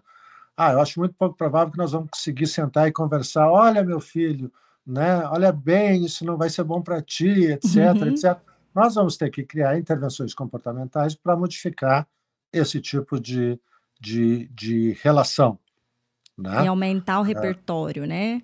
E aumentar o repertório de, de coisas que eu gosto. De Não interesse. necessariamente coisas que eu amo, mas Sim. de coisas que eu gosto o suficiente para que eu possa dedicar mais tempo a elas. Né? E, agora, claro, né, como é esse, esse rapaz que fez essa pergunta, né, é, obviamente adulto. ele já tem, ele já tem esse adulto, né, ele já uhum. tem uma percepção bem mais sofisticada, né, então isso já facilita bastante. É um primeiro né? passo, né? né? É, como é que a gente pode lidar com, com, uh, com situações uh, uh, como essa? Buscar estratégias de reforçamento, já que você tem essa compreensão que te faz tão mal, né? Porque é. até mesmo um hiperfoco de uma habilidade para ser uma profissão, você também precisa parar para dormir, para comer, para se alimentar, porque senão também daqui a pouco você também não trabalha, você não produz, não então, o equilíbrio, né? Esse excesso em nada vai ser bacana. E aí agora a estratégia é muito individual, né, doutor, de tentar tá. aquele indivíduo quais outras preferências, quais outras áreas explorar, eh, pequenas recompensas para essas diminuições uhum. de horas, né? Enfim. Exatamente muito individual de quem estiver junto com você, de conseguir montar uma estratégia para você seguir, porque não sei se desaparece, né? E é isso que está te, te causando todo esse desequilíbrio, e você precisa intervir nisso, né? É. Uma, uma coisa que eu me esqueci de falar anteriormente e que agora me ocorreu quando a gente está falando da questão de hiperfoco, né? Ando, uh, e me lembrei por causa dessa, desse menino que, que, eu, que eu acompanho, que lê em oito idiomas, né? Uh, né? Uh, as primeiras vezes que eu vi essa família, né? Eles chegavam, cada vez que eles chegavam para uma visita, eles chegavam e diziam assim, doutor, ele, o senhor sabe, né? Que ele sabe, ele já sabe ler em russo e mandarim. Agora ele está, agora nós compramos uns livros em árabe para ele aprender a ler árabe, né? Porque o senhor vê, né? Ele ele está com oito, mas a gente quer ver se ele consegue chegar a 12 ou 13 diferentes idiomas que ele saiba ler. Porque isso vai ajudar muito na vida dele, né, doutor? Né? Só que não. Só que não. Só né? que não. Exatamente. Né? Então a gente tem que ter, né, de novo, né, isso de alguma maneira toca um pouco na questão do hiperfoco, né, que é né, uh, uh, habilidades só são habilidades quando nós tiramos benefícios reais delas. Né? Quando é simplesmente interessante, quase que né, uma situação absurdamente burlesca, eu, eu diria para vocês que isso não nos traz nenhum benefício. Né? Seja, nenhum. De novo, né? uma, uma criança que, que consegue ler em russo, mas que não acorda de manhã e diz oi, mamãe, eu diria para vocês que a capacidade funcional dessa criança está muito perto de zero. Né? Então, nós queremos que agora ele aprenda mais duas ou três idiomas, né? vai tornar essa, esse indivíduo né, um, um, objeto de interesse para os outros, mas que Sim. realmente não vai trazer nada de bom ou de positivo para o indivíduo ou para essa família. Né? Então, a gente Sim. tem que ter cuidado né, com essas questões. Né? Eu, e, eu... E, o, e, o, profissional de saúde tem que ser muito claro a respeito disso, né? Porque às vezes os, os, os, pais, alguns pais podem ter dificuldades, né, de entender isso, né? Eu, eu, escuto muito, ah, mas eu também era assim quando era criança. Uhum. aí, aí, aí eu digo assim, então, senhor, ó, antes de sair aqui, o senhor marca uma hora para uma consulta. Uhum. E o senhor acha que o senhor está ótimo, né? Então, peraí, pai, senta aqui que vamos conversar agora, que o senhor está achando que o senhor está legal, que está tudo maravilhoso. que não teve consequência, né? Esse comportamento. Mas até isso de hiperfoco, assim como a questão do grau de suporte, né? A gente tem que ter uma identificar horas de utilizar e horas de, uhum. de fazer essa retirada, né? Eu, uhum. eu me vejo, já me vi em, em, inúmeras situações reféns, assim, com meu filho, de, de, de estímulos que eu mesmo criei, e aí depois aquilo virou um problema, porque aí tinha que ser repetido uhum. aquele padrão, e aí então a intervenção era para retirar né, aquele estímulo. Então, o, o, desse exemplo de dinossauros, para a gente, o hiperfoco do Arthur em dinossauros, eu consegui utilizar muito para ampliar é, uhum. repertórios de brincadeira, cenário, situação, imaginar, uhum. confabular, enfim. E aí, beleza, fomos desenvolvendo, mas ele ainda continuava sempre só direcionando para esse assunto. E aí tava insuportável. Que aí eu ficava assim, filho, eu não aguento mais falar de dinossauro, meu filho. E aí eu até negociava com ele, doutor, assim, olha, é o último assunto de dinossauro que você vai falar comigo hoje. Ai, mas mamãe, é que eu queria. Não, então você guarda para. A mamãe, não, eu não quero saber, filho. Eu não aguento mais ouvir todas as histórias que você tem de dinossauro. Isso é chato, isso é social, socialmente não é legal, né? Então, e aí a gente entrou todo num, num, numa intervenção de retirada, de esvanecer e fortalecer os outros interesses que ele já a gente tinha conseguido até desenvolver. É o que, é o, que o doutor falou. Pode até não amar, né? Então ele não amava, mas tá. E, e, mas aí pode ser de novo ganchos, né, para você se valer dessas outras áreas, né? Porque esse conhecimento excessivo dele em dinossauros não era legal para ninguém além dele mesmo. né? Então. O, o, então, agora tu precisa me, lembra, me lembrar né, de, uma, uh, né, de um, um, adulto que eu vi há 25 anos atrás, né? Uh, que é, exatamente isso que tu colocou, né, de adultos, né, que às vezes uh, podem ser muito capazes e muito bem sucedidos, né, mas uh, acabam pagando um preço, né. Uh, eu, eu vi esse, esse, esse adulto, ele tinha 45 anos, 48 anos mais ou menos, era um dos advogados mais famosos dos Estados Unidos e mais ricos dos Estados Unidos, né? E ele ele trabalhava em Nova York só com situações, só dando consultorias a respeito de imposto de renda para grandes companhias. Né? Ele ficou milionário porque ele era extremamente inteligente, né? só que ele nunca foi num tribunal da vida dele. Ele dava as consultorias por computador, ele sempre ganhava os casos, ele virou extremamente famoso, extremamente rico. E aí, por volta dos 45, 47, 48 anos de idade, ele resolveu que queria se mudar para a Flórida. Né? E, e quando ele veio fazer a entrevista para ter aqui a, a, o equivalente da OAB, né, é por estado. Então, ah, tu, tá. cada estado mudar, tu tem que ter tem que fazer a prova, tá? Fazer, é, não precisa fazer a prova, mas tu tem que pelo menos, é, tu tem que pelo menos fazer a certificação e fazer uma entrevista, né? Tá. E nessa uhum. entrevista aqui na Flórida, ele não foi aceito. Disseram para ele que não iriam dar certificação para ele. Ele ficou muito irritado, muito ofendido e tal. Aí ele começou a ler, e quando ele chegou para mim, né, ele disse assim: Não, eu comecei a ler e estudar, e agora eu me diagnostiquei, eu tenho síndrome de Asperger. E eu digo: Ah, né, acho que é bem possível e tal. Daí sentamos, conversamos e tal, né? né? E aí, né, e uma das coisas que ele me contou, né, foi assim: Sabe, né, doutor, eu sou muito bem sucedido na vida, né? Eu sou né? tanto na minha profissão quanto do ponto de vista econômico. Né? Eu sou o cara. Né? Mas o senhor sabe, né? eu estou com 47, 48 anos, eu nunca tive uma namorada. E eu não consigo entender por quê. Eu digo, ah, mas, pois é, mas por quê? Então, não, porque né, tu vê, né, lá nos Estados Unidos, né, aqui nos Estados Unidos tem muito disso da gente ir bar, em bares para se encontrar né, com pessoas. Né? Uhum. Ah, eu, eu vou em, em muitos bares e tal, e sento, né? E vem, né? Às vezes vem uma uma moça muito bonita, ou eu chego perto de uma moça, né? E começo a conversar, e a nossa conversa dura 5, 10 minutos, ela se levanta e vão embora.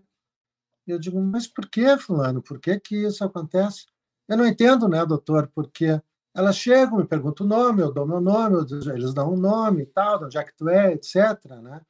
E aí, né, eu começo a contar para elas, né, de uh, dos casos que eu ganhei né, e dos capítulos da, da, da Constituição né, que se aplicam para cada caso específico. E aí, em 5, 10 minutos, elas se levantam e vão embora, e eu nunca mais vejo elas. Né? E eu nunca entendia por que, que era isso. Né? Eles sim, mas agora eu estou começando a entender. Né? Que pra, pra, eu imagino que para muitas pessoas isso seja extremamente chato. Sim. É, eu imagino que para muitas pessoas isso seja extremamente chato. Né? Então, é exatamente isso que tu colocou, né, de que às vezes, né, tu pode ter habilidades tão importantes, né, que tu consegue muito bem em certas áreas, né, mas principalmente aquelas áreas que estão relacionadas com relacionamento, com interação social, etc., né, às vezes tu tem dificuldades muito grandes que tu nem te dá conta, né, porque uh, tu, às vezes tu cria um mundo para ti é. Né? E esse mundo para ti funciona muito bem, mas quando tu sai para o mundo real, isso, uh, isso traz, traz consequências. Né? E essas características são valorizadas e reafirmadas pela sociedade, porque o sucesso Exatamente. em tese, ele vem do quê? Então, de você, você ganha dinheiro e você é um bom profissional. Nossa, então Exatamente. conquistou o mundo, né? E ninguém, Exatamente. Eh, de fato, tem aquela importância de entender a saúde mental, emocional, relacional dessa pessoa, como que é a qualidade Exatamente. de vida dela. Então, para o olhar a grosso modo, tá tem nada a ser feito ali, né? Tá ótimo. E, e é muito é muito discrepante, né? Então você vê cérebros que com um alto funcionamento em determinadas áreas e com um prejuízo tão significativo em, nessas questões socioemocionais, uhum. né? É. Porque geralmente não é que ah, é, é, é meio esquisito, não é muito esquisito, é muito fora, né? É muito não tem uma noção mínima de traquejos e regras sociais e não tem a menor chance, né? Esses encontros desse cara aí devia ser um desastre. E Imagina, né? É. Não, desastre absoluto, pelo amor de Deus, né? Não tem, pode ter o intelecto que for, mas isso por si só, isso não te sustenta, né? De ter qualidade de vida como um todo, né, doutor? É verdade. Ó, oh, doutor, eu queria agradecer demais oh. a sua participação aqui. Acho que eu fui pensando aqui, tá? As perguntas da galera, ficou rodando aqui a barra do chat. E muito obrigada por participar mais uma vez, né, é do Outspod. Em outubro vou te conhecer pessoalmente. Estou muito ansiosa para. É, vou estar tá lá no Terteiro. Então ah, a tá, gente vai se a gente faz um, lá. A gente faz uma, um, um, uma sessão lá ao vivo. Opa, não é como se você tivesse a opção, doutor, que eu já ia te capturar lá, assim, ó, você mal sabia, mas você já tinha esse contrato firmado comigo lá. Com certeza a gente vai sentar para bater um papo, que eu vou gravar o Outspod lá, vou fazer a cobertura é, não, do Terteiro. Então, vou ter a chance de, de, de conversar com o pessoal que estiver participando lá. Estou super ansiosa, vai ser muito legal. Ah, não, ah, não te preocupa, né? Porque né, eu, isso aqui, aqui em casa é assim, né? De, de manhã a Graça levanta assim, Carlos, eu quero te dizer que hoje tu vai dar uma palestra assim e amanhã outra tu vai falar com não sei quem e mais uma outra palestra sobre esse outro assunto. Uhum. Ah, tá, tá bom. Mas já está é... tudo resolvido? Tá, tá tudo resolvido. Tá tudo, tudo ótimo. Só você aparecer. É, ela é todo o seu RH, né? Ela é. é. ela que monta tudo. E você só comparece. Olha que bom. Olha que privilégio. Só comparece. Olha, mas vai ser um prazer, tá? E fiquei muito feliz de estar aqui hoje né, com, com vocês todos que estão aí nos acompanhando. Né? Assim, a gente uh, né, é, é, é, super fã do teu trabalho, né? Obrigada. E, e, a gente espera muito poder se encontrar lá no, no Terteiro, lá em, em São Paulo, e vamos ter uma, uma, uma, conversa muito legal e convidamos a todos que estão aí, né? E Isso outros mesmo. mais, né? Que vêm participar do, uh, dessa, dessa conversa, tá? Isso mesmo. Tchau para todo mundo. Obrigado. Tchau, tchau, doutor. Boa noite. E um beijo para vocês, Obrigado. pessoal. Até o próximo. Tchau, tchau.